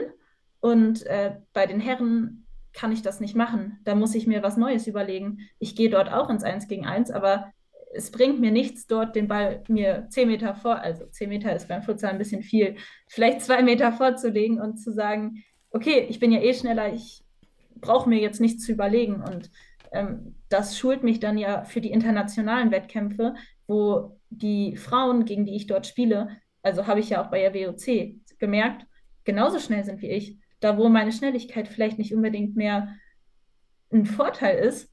Ähm, und das ist halt das, was ich dann so gerne mag, also bei den Herren oder auch international ist es auch bei den Frauen ein bisschen, also körperlich nochmal eine andere Sache als äh, meinetwegen auch bei uns in der Regionalliga. Ähm, und das ist das, was man dann bei den Herren halt auch lernt oder Mhm. trainiert. Und es geht gar nicht darum, irgendeine Mannschaft abzulösen, sondern einfach nur zu sagen, ja, wir können das denn auch, ja, auch parallel machen. Und äh, ich komme halt aus dem Leistungssport mit vier bis fünfmal die Woche Training. Für mich reicht nicht einmal die Woche Hallenzeit bei den Frauen. Dann, nee. Deswegen äh, habe ich dann ja auch noch genug Zeit, mal bei den Herren mitzukicken und äh, da auch viel dazu zu lernen. Hm, spannend. Ich, ich sehe schon bei Daniel Rattan gerade, weil wir haben letzte Woche über Moneyball gesprochen. Jasmin Jabis Geschwindigkeit 95, zack, Daten. Und wenn er sein, sein, sein Frauen-Nationalteam zusammenstellt, dann weiß er ganz genau nach den Fähigkeiten zu, zu, zu nominieren. Ich sehe es schon. Wenn wir in zwei Jahren über die Frauen-Nationalmannschaft sprechen, wer muss da rein? Ich habe hab in Erinnerung, dass Jasmin, die war schnell, ne? die muss da rein. Aber sie kann viel mehr, weil sie anscheinend auch bei den, bei den Männern jetzt andere Lösungen finden musste. Auch spannend, ne? Ja, also das so, ich habe es mal da, damit zusammengefasst. So, es war, ist ja schon spannend, auch die, die Rückmeldung. Ja, und auch diesen Unterschied zwischen internationalem Futsal nochmal zu sehen. Ne? Also ähm, ist klar, eben, das ist ja auch wieder eine Be Befürwortung dafür, dass man hier auf jeden Fall dieses Mix zulässt, um die Frauen entsprechend da auch ähm, ja, zu verbessern in der Hinsicht, weil so kann auch aufgeholt werden international, weil die Spanierinnen wahrscheinlich äh, ja, seit, seit klein auf mit dem Futsal verwandt sind und ähm, damit verbunden auch diese, diese anderen Lösungen alle schon hat. Also ihr habt die Möglichkeit, also deswegen, ich, ich fasse mal zusammen, dieses Plädoyer für beides, ne? Frauen und, äh, also entscheidet euch, wie ihr wollt, ne? Also du sagst ja, du brauchst mehr als einmal die Woche Frauen-Futsal-Training, äh, also das wäre hilfreich, wenn du dann äh, drei, vier Mal in die Halle kannst ähm, dass man daraus einfach auch eine schnellere Entwicklung hat. Und da ist der Punkt. Ich glaube eben nicht, dass die Männer, wenn sie jetzt bei den Frauen mittrainieren, diesen Effekt hätten. Ja? Sie spielen ja ihren Stiefel runter, wenn man so will, weil sie halt auf ihre Körperlichkeit äh, schlussendlich äh, sich, sich beruhen. Und deswegen ist wieder ein Punkt, und das ist richtig cool, den, an den hatte ich so gar nicht, gar nicht gedacht, den Jasmin jetzt gerade genannt hat, warum die Frauen einfach in wenigen Jahren Top 4 Europas werden. wenn sie das mach, machen würden. Das ist wieder ein Punkt, der dazu führen würde, warum, oder warum die Frauen einfach auf Anhieb besser sind als unsere Männer. So im Futsal. Finde ich, äh, erklärt sich auch dadurch vielleicht, wenn man das so machen würde. Also total spannend einfach. Also mhm. ich, ich, ich, mag das Thema heute. Aber gut, wir, wir sind ja sehr positiv dem Frauenfutsal gegenüber. Ähm, ich sehe aber auch so ein paar Grenzen noch. Aber ich, ich, ich glaube, wir sind schon so weit wieder zeitlich. Wollen wir überhaupt noch was anderes machen heute außer Frauenfutsal? Wir sind gerade voll im Thema drin. Ja, wenn die Jasmin Zeit hat, dann, dann ich habe noch ein paar Fragen. ich, ja, ich, auch, ich, auch. Zeit. Ich, ich habe auch noch Fragen. Ja, dann schieben wir den Rest einfach auf nächste Woche, die, die, die News. Denn machen wir dann rückblickend. Es ist ja wieder keine Bundesliga-Fußball, äh, Futsal äh, bei den ja, Herren, ne? stimmt. ne? Hm. Ja. Ähm, ja, ich hätte vielleicht dann, oder ich habe dann eine Frage, eine Diskussionsidee hinsichtlich, ja, Renate Lingor. Also, wie war, wie ist sie mit euch aufgetreten? Wie hat sie mit euch kommuniziert? Was sagt sie jetzt zu diesem aus? Denn sie hat ja schon im Bereich gerade Frauenfußball große Reichweite und hat ja auch zu den anderen Frauen, die im DFB recht wichtig sind, mit Sicherheit freundschaftliche Beziehungen. Was, wie steht sie dazu und was war ihre Aufgabe? Wieso konnte sie das Projekt nicht über die Hürde hieven? Äh, warte mal kurz. Daniel, hier über Dritte sprechen, finde ich schon mal interessant. Jasmin, ich bin gespannt auf deine Antwort. äh, ja, tatsächlich wird meine Antwort nicht sehr lang sein, weil ich äh, nach der Entscheidung wie gesagt, nur vom Co-Trainer was erfahren habe. Wir haben nie von Renato noch mal, äh, Renate nochmal irgendeine äh, Mitteilung bekommen oder so etwas. Vorher war sie ähm, dafür zuständig, uns die Mails zu schicken und ja, was eine Teammanagerin halt beim DFB macht. Ähm, gut, ja, wir haben keine Rückmeldung mehr bekommen. Äh, Ach so, also Renate hat sonst immer die E-Mails geschickt, aber die E-Mail kam jetzt über Max. Oh, Maxi, Spannend. genau. Oh, äh, also, was, was ich mir natürlich gewünscht hätte, wäre, wenn jemand aus dem DFB-Präsidium hm. uns informiert hätte, weil die sind dafür da, äh, das zu entscheiden. Ähm, und das ist nicht ein Maxi, der für das Sportliche zuständig ist, der uns irgendwie, also es, ich weiß auch, dass die Mail kam von ihm, weil ähm, er sich gesagt, gedacht hat, okay, ich muss die Mädels jetzt natürlich auch irgendwie informieren darüber, ähm, weil es kann ja nicht sein, dass da keine Informationen kommen. Und äh, die Mail sollte aber eigentlich wirklich nicht von ihm kommen. Das war nur aus ja, Nettigkeit, dass er gesagt hat, okay, ich muss da jetzt mal was machen, hat es natürlich auch mit dem Präsidium äh, abgesprochen, mit Marcel und so weiter. Ähm, aber so eine Mail wünschen wir uns natürlich vom Präsidium äh, mit den Gründen auch, warum. Und äh, was natürlich noch viel schöner wäre, wäre eine öffentliche Stellungnahme dazu. Ähm, also ich weiß nicht, nach den fünf Lehrgängen, die immer von Freitag bis Sonntag waren, wo sich, also ich bin Studentin, ich hatte damit jetzt nicht so viele Probleme, außer dass ich vielleicht freitags ein paar Uni-Veranstaltungen verpasst habe. Äh, aber es haben sich Spielerinnen Urlaub dafür genommen. Und es sind Mhm. wirklich wer wertvolle Urlaubstage für die. Ähm, finde ich, wäre es uns Spielerinnen schon echt, ja, da hätte eine Mail kommen müssen vom Präsidium mit einer ordentlichen Begründung und äh, nicht, ja, es ist mega super, dass Maxi die Mail geschickt hat und uns informiert hat, aber eigentlich hätte die nicht von ihm kommen müssen. Ich kann sagen, also wir würden uns auch hier und da im Herrenbereich mal eine Mail vom Präsidium wünschen. Kriegen wir auch nicht. Auch uns schickt uns in den Verein, in den Bundesliga-Verein und so weiter, kriegt man oder auch die Nationalspieler. Das geht ja nicht. Äh, geht. Also, aber du hast recht, weil es ist halt ein großes Ding. Ja? Es geht halt um die Nationalmannschaft. Und ähm, man kann davon ausgehen, dass das eine Entscheidung ist, die von anderen Menschen entschieden werden als von Maximilian Maleschka da. Ne? Also ist ganz einfach. Und er ist halt nur der Bote oder der, der, was auch immer und vielleicht sogar äh, nicht mal verpflichtet dazu, hat sich selbst dazu verpflichtet. Also in der Hinsicht auch ähm, scheint er da ja auch irgendwie einen Dreh zu haben für euch. Ähm, aber es ist dann natürlich, natürlich wünscht man sich da eine höhere Stelle, weil ich denke, die hat es entschieden. Ne? Also da ist ja auch die Begründung, ja, wir hatten jetzt hier Präsidentenwechsel und so weiter, solche Sachen kommen dann, die dann, ähm, ja, und dann wird da oben auch entschieden, wie werden die Gelder verteilt. Weil das ist die, das ist die entscheidende Frage. Wie werden die Gelder verteilt? Und dass Renate Lingor zum Beispiel die nicht mehr irgendwie, irgendwie, wo, ist Renate Lingor? Es könnte doch eine, könnte einen Titel rein einfach, aber müssen wir nicht. Renate, Also- bitte melde dich. Renate, melde dich. Wo bist du? Wir bist nicht zum Podcast gekommen. Was ist los? Ähm, aber das zeigt ja auch, dass da vielleicht sogar die Strukturen in Sachen Personal auch verändert wurden in dem Bereich. Wir wissen es nicht, ähm, wenn man da einfach nichts gehört hat seit, seit Ewigkeiten.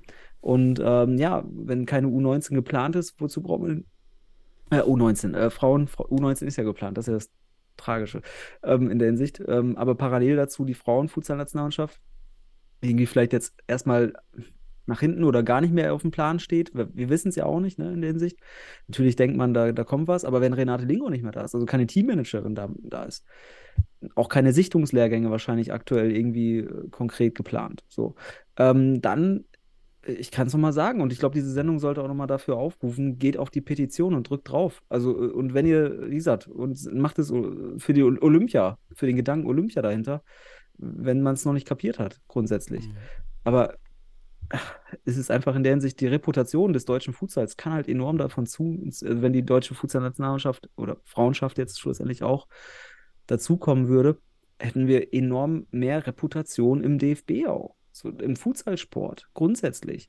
Und das ist der Punkt einfach. Das sind mehrere Punkte. Ich habe mal gerade geschaut. Also Renate Lingo hat auch, hat auch ein Insta. Ich verlinke sie einfach. Und dann Ja. vielleicht bekommen wir eine E-Mail, äh, eine Ja. Antwort Vielleicht hört sie uns. und einen Podcast, eine Podcast-Teilnahme. Ja. Und wir erfahren Nä- nächste mehr. Woche, wir haben noch keine Bundesliga vor uns. Also haben wir noch viel Genau. Zeit. So. Also das, ja, ähm, ja also das finde ich schade, dass dieses offizielle Kommuniqué da so gelaufen ist und ist natürlich auch kein gutes Signal, wenn, dass es wirklich um diese, um die Fortsetzung geht. Denn der Zustand, vielleicht nochmal zu dem Zustand, der jetzt existiert für euch, ist der, dass es weitere Lehrgänge gibt oder ist der wirklich, es gibt gar nichts, alles ist eingestellt, so wie es auch in England eben mit der Herrenfutsal-Nationalmannschaft. Also wirklich der, der totale, das totale Einstampfen jeglicher Aktivitäten. Äh, ja, es gibt keine Aktivitäten. Also es ist nichts geplant jetzt. Äh, also es war, eigentlich war der Plan, dass jetzt im äh, ja, November, Dezember noch ein paar Lehrgänge stattfinden, Kaderlehrgänge und dass äh, ja dann im nächsten Jahr, Anfang des Jahres schon die ersten Länderspiele äh, stattfinden sollten. Jetzt aktuell ist gar nichts geplant. Null. Also keine Sichtungslehrgänge, die wir jetzt, ja, vielleicht bräuchten wir noch ein, zwei, aber es haben schon fünf Sichtungslehrgänge stattgefunden. Der harte Kern ist auf jeden Fall schon gesichtet und wir hatten die WOC im, im Juli, wo auch viele Spielerinnen auf internationalem Niveau sich zeigen konnten. Also So Ja, viele sind da draußen ja auch gar nicht, die, die da Nee, bereit genau. wären. Ne? Es, es sind tatsächlich auch nicht viele Spielerinnen, aber äh, Ja. naja, sagen wir es mal so, die Qualität wird reichen.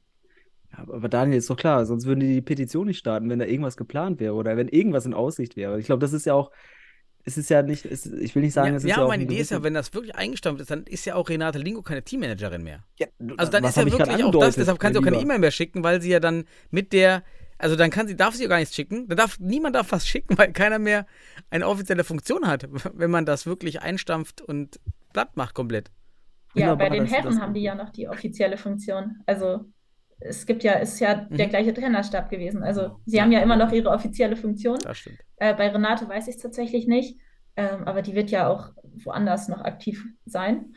Ähm, Aber Renate Lingor war ja damals beim Premiere-Bundesligaspiel dabei, Mensch, zwischen den Fortunen und den HSV Panthers. Ich kann es mir nur erinnern, als, als, als der Ball fallen ließ, äh, gelassen wurde und der Ball kam nicht mehr hoch und dachte, oh, wo ist der Ball? der springt nicht so Aber hoch. war doch diese Fremdschämen-Szene noch mit Jansen, also wo, wo keiner wusste, was man machen sollte mit diesem Ball. Genau. Weil, weil irgendwie war nichts geplant und dann wurde irgendwie der Ball so hin und her gekickt zwischen Genau, Marcel Jansen, Renate Lingor und ich weiß gar nicht, wer noch da war. Dem, euer, euer, euer, dem Sänger, wie ne? Was? dem Sänger. Der war nicht der, Kapitän früher, der, der von, von, von Fortuna, Fußballer. Der Kleine, Ach. wie heißt er denn? ja, Du weißt, wen mein. ja. Ja, aber egal. Ähm, Ich glaube, wir können, ich hab, wir haben noch mal so einen Videoschnitt. Ich glaube, den habe ich noch irgendwo. Den müssen wir mal posten einfach. Das war so lustig, als sie den Ball fallen lassen und auf einmal kommt er nicht wieder hoch. Und, ups. Das sah so lustig aus. Also hier in der Kamera sieht es auch lustig aus, aber es war so lustig. Egal. Das, da denke ich gerade an Renato Lingo als letzten offiziellen Auftritt irgendwie äh, im deutschen Fuß, Futsal, den ich äh, in Erinnerung habe. Mhm. Ansonsten, na klar. Unabhängig davon gehe ich davon aus, wenn es keine aktuelle Planung gibt, gibt es auch keine Teammanagerin und auch äh, keinen Trainerstab, der sich darum kümmert. Und äh, danke, Maximilian äh, Maleschka, dass er überhaupt eine Info gibt. Mhm. Ähm, aber es ist ja wieder ein Deut dafür und auch die Petition nochmal. Ich glaube, wie häufig ich das jetzt heute schon erwähnt habe, das Wort Petition. Ich glaube, äh, ja, sollte man rangehen einfach. Ähm, weil es einfach dann vielleicht, und ja, da komme ich jetzt, es ist ja einfach auch eine, eine Aktivität seitens der, der Basis jetzt, die da was machen will, auch wenn es jetzt natürlich vielleicht primär Münsteraner und, und Kölner Basis ist. Ich glaube, ihr seid da sehr aktiv, weil ich denke, aus diesen beiden Vereinen kommen auch viele Nationalspielerinnen oder könnten potenziell. Aber grundsätzlich einfach, ne, da nochmal hinterher zu gehen und ähm, ich denke, diese Folge sollte da auch nochmal zu beitragen. Aber- Wir, und wir hat sind auch übrigens hoffentlich, von den 400, was hatte ich am Anfang gesagt? 420, 440, schon noch bei 510 als, innerhalb als dieser. Stunde. Also das, ganz Als als ob wir so eine Live-Übertragung hätten. Ja. Ich bin gespannt nach, nach Veröffentlichung der Folge. Wir gucken mal, wie viele zuhören und ob das auch parallel dazu zunimmt. Ist auch ganz spannend. Vielleicht Und wir wirklich mal. ganz viele Frauen. Also das hat ja Jasmin schon gesagt, dass es wahrscheinlich aus dem Fußballbereich kommt. Unglaublich. Das heißt, alleine das hat ja jetzt schon viele Menschen mit dem Futsal in, Verband, in Verbindung gebracht, die Mhm. vielleicht gar nicht daran gedacht haben oder sich damit wirklich tiefer beschäftigt haben. Das, das trifft ja genau das zu, was du sagst, Sebastian, dass man da überhaupt darüber redet. Ist ja Genau. stark. Was sage ich immer, wir müssen darüber reden, damit es in den Gedanken kommt. Ja, das ist so wichtig, ne? Sonst entsteht eine Hypokognition, wenn du nicht darüber redest. Es ist kein alternativer Gedanke mehr. Und du brauchst diese alternativen Gedanken. Eine Hyperkognition entsteht nur wenn wir, wenn wir das Thema reinwerfen. Und deswegen ist so eine Petition eine Möglichkeit, so ein Thema reinzuwerfen. Und grundsätzlich erwarte ich jetzt, wenn da jetzt natürlich viele Frauen draufklicken auf die Petition, erwarte ich auch hiernach, dass auch die Männer da draufklicken, weil ich wollte es nochmal deutlich machen mit einer Frauen-Futsal-Nationalmannschaft, unabhängig davon, dass die erfolgreicher als die Männer werden. Also es ist ja auch ein Anreiz für die Männer dann, sich weiter, ne, so, ne? Konkurrenz ist, belebt das Leben in der Hinsicht anscheinend. Aber unabhängig davon hängt davon auch eine olympische Sportart ab. Diese Frauen-Futsal-Nationalmannschaft ist, denn, ist der weitere Schritt, dass wir wirklich sagen können, hey, jetzt könnten wir jetzt Deutschland äh, geschlechtlich äh, beide Mannschaften stellen für Olympia. So, äh, weil der DFB dafür verantwortlich ist, grundsätzlich, der wird angefragt. Ne? So, deswegen. Und der Punkt, auch wenn es der DOSB ist, am Ende aber der DFB hat die, hat die Ressourcen dafür. Mhm. Und das ist so ein wichtiger Punkt für mich einfach, weil ich seit, seitdem ich, weiß nicht, 2008 in Spanien war, wurde immer gefragt, ey, wann macht der DFB bei euch eine Nationalmannschaft? Und da hing es auch dann, also da habe ich auch mal rausgehört, da muss auch eine Frauennationalmannschaft mit dran. Deswegen komme ich auf den Gedanke. Weil wenn du, wenn du einfach ein Nation Nationalmannschaftssystem hast, und dann gehört natürlich auch sowas wie U19 dabei dazu, dann brauchst, dann hast du die Möglichkeit, einfach auch mehr Druck bei Olympia, also für olympisch, olymp- olympische Sportart zu machen. Und das ist auch ein Punkt, jetzt kann ich auch nochmal was nennen. Ich weiß nicht, ob Jasmin, ob du es weißt, aber beim, wir versuchen in Westfalen tatsächlich auch in Zukunft, ähm, du spielst du auch in der Westfalen-Auswahl, eine Frauenauswahl, ja? Wir wollen da auch versuchen, in Zukunft auch tatsächlich so Mix-Trainings zu machen. Und da hast du heute gute Argumente geliefert, warum das äh, produktiv wäre im, ge im gewissen Sinne. Ne? Und da haben wir auch vor, da haben wir so ein Mixed-Konzept geschrieben. Ähm, ist, äh, aber Verbandsmühlen malen langsam, weil nicht alle sind so aktiv. und ja, aber Ich, ich gucke hier gerade vielleicht nochmal, ich, ich reinwerfen, ich gucke parallel nochmal die Liste durch der Petition von Jasmin. Und äh, Christian ist auch drauf. Christian Wölfschneider habe ich auch gefunden. Ich auch gleich auch dabei. noch danach. Von uns Fortuna Das- sind auch ganz viele dabei, auch Spielerinnen hier, die ich, die ich hier sehe. Aber was ich mich jetzt frage, Jasmin, eine, ein, eine Schätzung an dich. Bekomm, bekommst du oder die Petition ein, eine Unterschrift von Marcel Losfeld und dem Trainerstab? Also, Ja, also erstens, ich hoffe es auf jeden Fall. Ähm, und zweitens, ähm, ja, ich denke schon. Also ich weiß auf jeden Fall von dem Maximilian Maleschka, äh, dass er uns da sehr unterstützt. Ähm, und ich weiß auch, dass äh, Marcel überzeugt ist von der Idee äh, einer Frauenfutsal-Nationalmannschaft. Ich meine, er hat uns jetzt auch schon persönlich kennengelernt. Äh, das ist ja immer noch was anderes, als wenn du sagst, ja, hey, wir machen jetzt eine Frauenfutsal-Nationalmannschaft. Da verstehe ich, dass man erstmal skeptisch ist, aber äh, unser Team ist halt, also wenn man uns kennenlernt, da denke ich, äh, kann niemand sagen, hey, nee, die möchte ich nicht im Team haben. Ähm, und äh, ich weiß auch, dass er sich dafür aktiv einsetzt, dass es eine Frauenfutsal-Nationalmannschaft gibt. Äh, jedoch sitzt er jetzt auch nicht im DFB-Präsidium und kann da irgendwas entscheiden. Ähm, das sind halt ja andere Leute, die es Hm. entscheiden am Ende. Und äh, ich weiß auch, dass es nicht an vielen Menschen scheitert dort, sondern an Einzelnen. Ähm, und mhm. ja, meine, deswegen gehe ich davon aus, dass sie auch unterschreiben würden. Also ich überlege Ja. mich gerade, ob das nicht. Was macht das die Petition beim DFB, wenn nicht die richtigen Leute dran teilnehmen? Mhm. Ah, Oder verdeckt. Also es muss öffentlich, dieses nicht öffentlich macht ja eigentlich keinen Sinn. Man muss schon, jeder muss sehen, Ja. da steht jemand dahinter. Weil da könnte ja wirklich, wenn jetzt eben Marcel und Co. und der ganze Trainerstab hier nicht auftaucht auf der Liste, dann könnte das ja eher ein Pro-Argument sein für den DFB. Naja, also hier will anscheinend auch nicht mal jemand im unmittelbaren Umfeld diese Frauennationalmannschaft. Deshalb hoffe ich natürlich, dass das da kommt. Und eigentlich ist das eine super Sache, Jasmin. Also es fällt mir ein, es ist ein Pro dieser Petition, was ein Pro ist oder was man jetzt da rausziehen kann, unabhängig davon, wie viele hier kommen. Wenn Marcel da auf dieser Liste auftaucht, dann ist das wirklich ein visibles Argument und ein Statement von allen Beteiligten, schrift, verschriftlicht für alle öffentlich einsehbar. Hier gibt es Teile des DFB, die voll dahinter stehen. Schwierig wird es, wenn die eben nicht auftauchen, aber das, dann, dann, das wäre ganz bitter.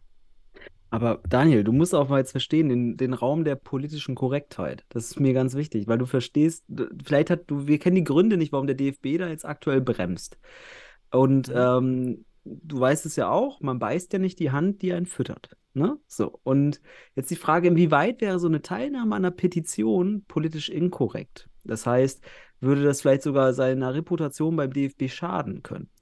Das wissen wir nicht. Ah, Und das ist der Punkt. Also wir sind hier, wir sind ein durchaus manchmal politisch inkorrektes Medium. Also wir äußern Kritik, äh, weil wir nicht vom DFB gefüttert werden, schlussendlich. Ne? Wir sind ja unabhängig als Medium. Aber da muss man, also natürlich finde ich super, dass du jetzt sagst, hier, Marcel, und ich, ich weiß auch aus guten Quellen, dass der DFB hört, was wir machen. Also da ist immer mindestens ein, sind mindestens vier Ohren mit drin hier im Podcast. Und Marcel wird erfahren, was, dass die Petition da ist. Ähm, wahrscheinlich schon über, über die Mädels, die da irgendwie weitergeleitet haben oder Maximilian oder sowas. Ähm, aber der Punkt ist einfach, ich würde mich mega freuen, wenn da das ganze Trainerteam der deutschen Fußballnationalmannschaft wäre. Ähm, aber es, es sollte nicht nur ein symbolischer Akt sein. Ja, so es kann ja auch sein, dass sie sagen, ja, wir machen das jetzt mal hier für gu gute Miene zum, zum schlechten Spieler oder sowas, ne?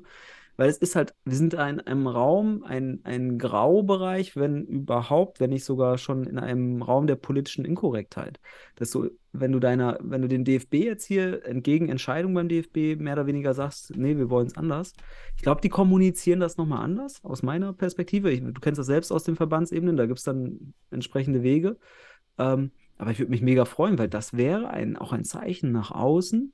Und es wäre natürlich, auch wenn es ein symbolischer Akt ist, weil Petitionen sicherlich nicht, können ja nichts in der Hinsicht erreichen, dass jetzt da morgen eine Nationalmannschaft, äh, Frauenschaft ist, sondern schlussendlich einfach ein indirektes und vor allem Aufmerksamkeitsspektrum und vor allem, ich hoffe, ich hoffe, dass da im besten Fall am Ende nicht nur eine vierstellige, sondern eine hohe vierstellige bis fünfstellige Zahl reinkommt.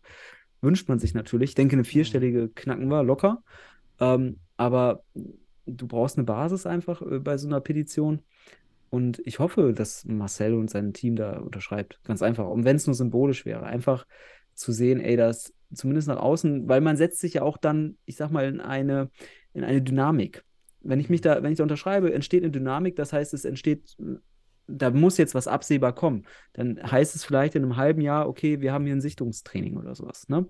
Und äh, das ist ein wichtiger Punkt, weil ich sage ja eigentlich, habituell entpatriarchalisiert das Ganze. Weil die Frauennationalmannschaft, oh, oh Gott, Frauenschaft, wie nennt man, also, Jasmin, wie würdest du es sagen? Weil ich bin ja, bin ja so ein Genderforscher, entschuldige, also da sind wir so vorsichtig.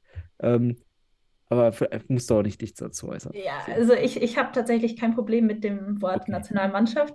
Ähm, wenn du es wirklich korrekt machen möchtest, kannst du ja auch Nationalteam sagen. Genau. Ähm, da habe ich direkt am Anfang darüber äh, gedacht, äh, nachgedacht, als du gesagt hast, hm, schwieriges Wort. Da dachte ich einfach, ja, sag Nationalteam. So, ähm, genau. Für die Zukunft wissen wir einfach Nationalteam. Ja. ja. Gut, aber lange Rede, kurzer Sinn, Daniel. Ich denke, äh, Marcel sollte auf jeden Fall unterschreiben. So, ja. lieber Marcel, ich kann, auch noch eine, ich kann ihn per WhatsApp kontaktieren, ist überhaupt kein Problem. Muss er so. selber drauf kommen. Ich habe ich hab noch eine Frage, Jasmin. Es, hier steht 50.000 für Quorum. Was bedeutet das?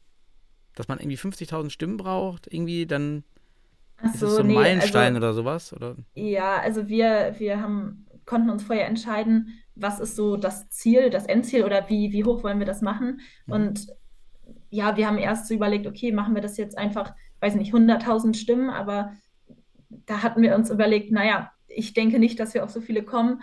Äh, ja, wir haben das Ziel jetzt relativ hoch gesetzt, aber wir dachten uns einfach, ja, es ist schon ziemlich hoch. Also aber, wenn ich jetzt 1,1 ähm, Millionen Frauen im Fußball, im, Deut im deutschen Frauenfußball sehe, why not?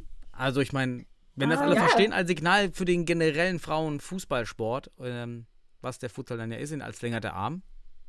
Es wäre natürlich zu wünschen, aber wir haben halt einfach gesagt, komm, wir nehmen jetzt einfach mal die 50.000. Äh, hatten uns da jetzt auch nicht so viel bei gedacht, um ehrlich zu sein. Ähm, ich wollte noch mal zur Petition sagen, was so unser Ziel ist oder warum wir die mhm. auch mhm. quasi gestartet haben. Also ähm, unser Ziel ist es halt dadurch, Aufmerksamkeit zu erregen in der Öffentlichkeit. Ähm, wir haben auch vor, durch mehrere ja, Medienagenturen noch ein paar Berichte zu liefern. Ähm, zum Beispiel äh, bereiten wir einen Text vor für futsalplanet.com, äh, mhm. die mir auch schon geantwortet haben, dass die was berichten würden. Mhm. Ähm, Frauensport.insight äh, vom NDR, also mehrere Medienagenturen auch, dass wir da ein bisschen Präsenz bekommen und äh, dass der DFB da halt ja sieht, es wird ein, es ist ein großes Thema und es ist aber auch nicht nur ein sportliches Thema aus unserer Sicht, sondern vor allem auch ein gesellschaftspolitisches Thema, ähm, weil es natürlich um Frauensport geht. Also, und wir haben das schon so oft in der Geschichte miterlebt, dass äh, ja, der Frauensport nicht gleichberechtigt ist mit dem Männersport, ähm, was man ja jetzt beim DFB so wirbt. Wir haben einheitliche Trikots, äh, es ist ein Sport, es ist ein Fußball für alle Fußball, die fem feminin. Ja, naja, irgendwie ist es beim Futsal was anderes anscheinend. Weiß ich nicht. Stimmt, ja. das, da gehört ähm, der DFB-Rhythmus oder das, die, die DNA auf, richtig. Ja, also für uns halt unverständlich, aber es ist halt, mhm. ja, wie gesagt, nicht nur irgendwie, ja, wir wollen, natürlich wollen wir eine Frauennationalmannschaft, aber es ist für uns ein Unding, dass immer von Gleichberechtigung gesprochen wird und dass jetzt hier gesagt wird, nee, für euch nicht. Also aus, ja, auch, ja, wie gesagt, finanziellen Gründen. Und ihr habt auch zum Beispiel letzte Episode, äh, Episode über die U19 geredet, habt gesagt, okay, woher kommen die Spieler überhaupt? Ähm, kein einziger Bundesligaspieler dabei, soweit ich weiß. Äh, die meisten nicht mal mit dem Futsalverein. Naja, bei den Frauen hätten also mindestens drei Viertel auf jeden Fall einen Futsalverein. Äh, ja, naja, die Strukturen bei der U19 im Futsal sind auch nicht da.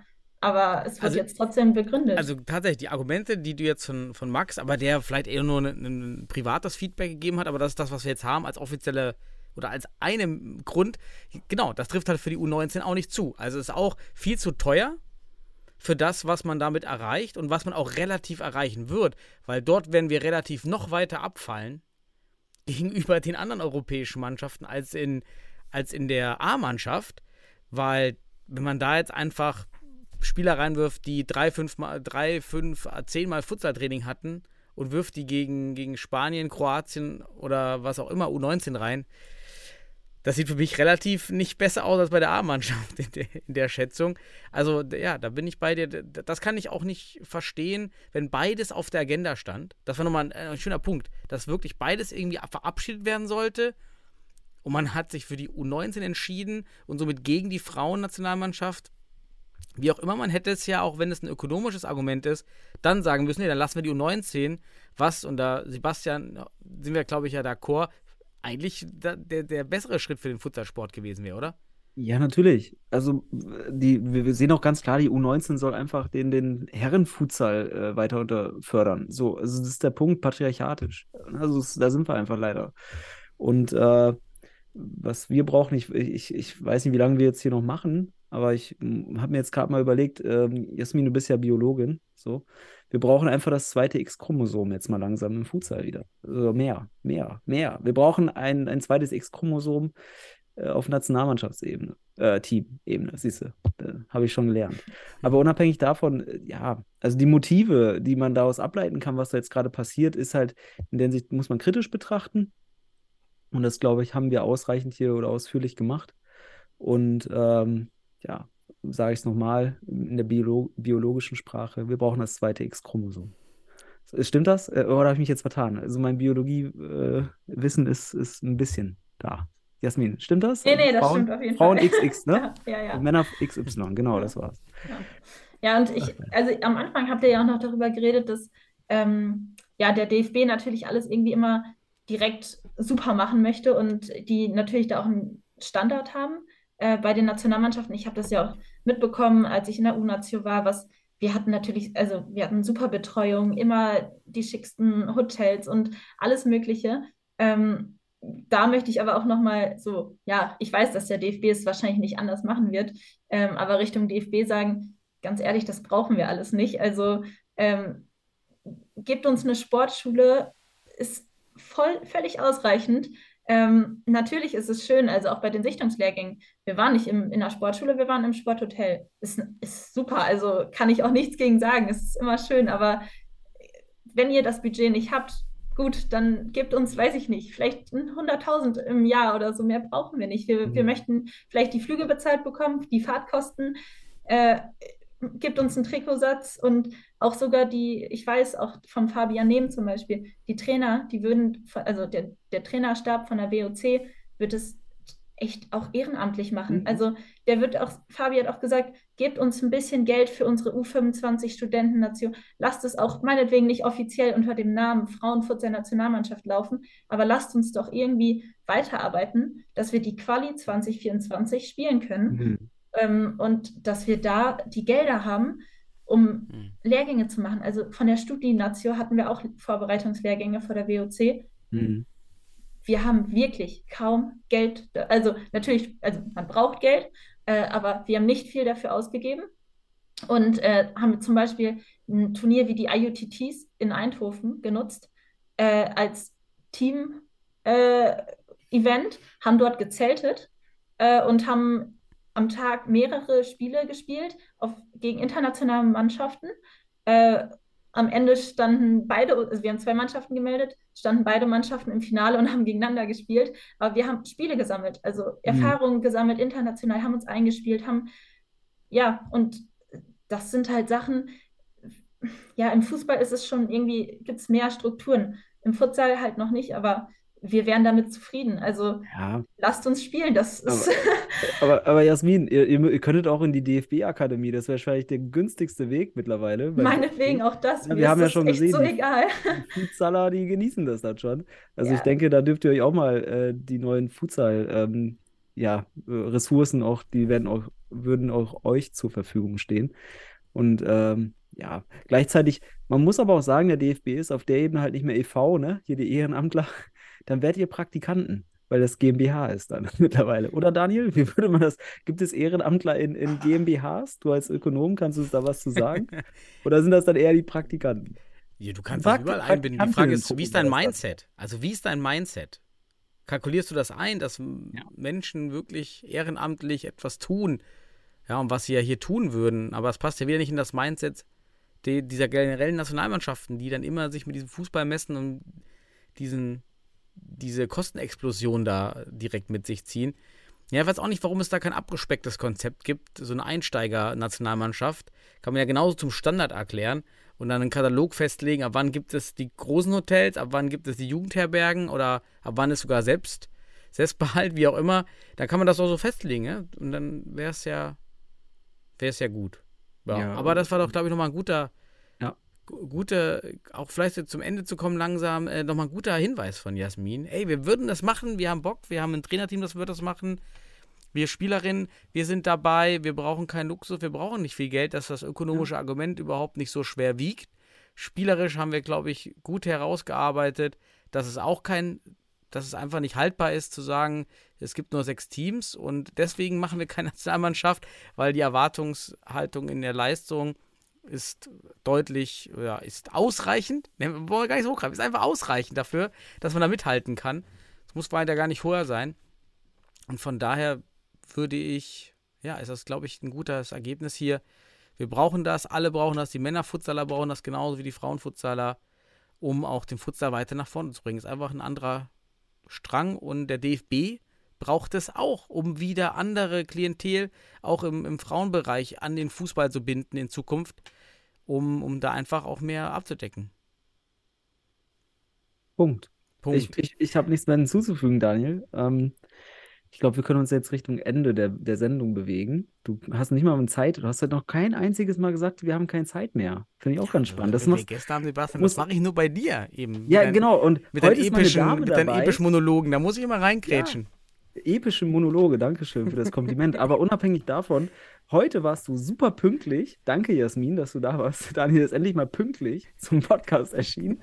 Und wir dürfen länger machen, als wir jemals durften, irgendwie anscheinend, weil sonst Daniel immer auf die Uhr guckt. Er ist immer der Ökonom und der sagt, oh, 60 Minuten. Jetzt, ich weiß gar nicht, wie lange wir schon unterwegs sind.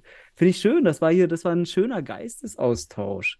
Dankeschön. Also ich, ich habe heute wieder dazugelernt. Ich danke auch äh, von meiner Seite jetzt mal an Jasmin. Dankeschön, dass sie da war, dass sie so offen war auch. Das ist super wichtig. Mhm. Einfach Transparenz und offen und auch, come on, äh, wir sind in einer Situation, da muss man einfach jetzt auch mal urteilen, wie die Situation ist. Also kritisch sein und grundsätzlich dann auch einfach fordern und ähm, Angebote machen. Und ich glaube, Angebote waren genug da, inhaltlicher Natur. Jetzt am Ende nochmal ein Plädoyer auch dafür, ey, gib uns die Kosten und es reicht uns und wir zocken. So, ähm, das ist das Ding. Ähm, trotzdem dürft ihr in die DFB-Akademie, ich muss das nochmal sagen. Ähm, das wäre ja sogar kostengünstiger wahrscheinlich. Unabhängig davon, einfach vielen lieben Dank, Jasmin, für, dafür, dass du hier warst, dass du diesen Podcast bereichert hast. Ähm, und ja, wir wir wollten ja sowieso zukünftig immer wieder mal ein paar Damen einladen äh, zur Thematik. Und da hast du jetzt sicherlich ein, ein wie sagt man das so, ein, ein Stein in den, eine Kerbe in den Stein gehauen oder sowas.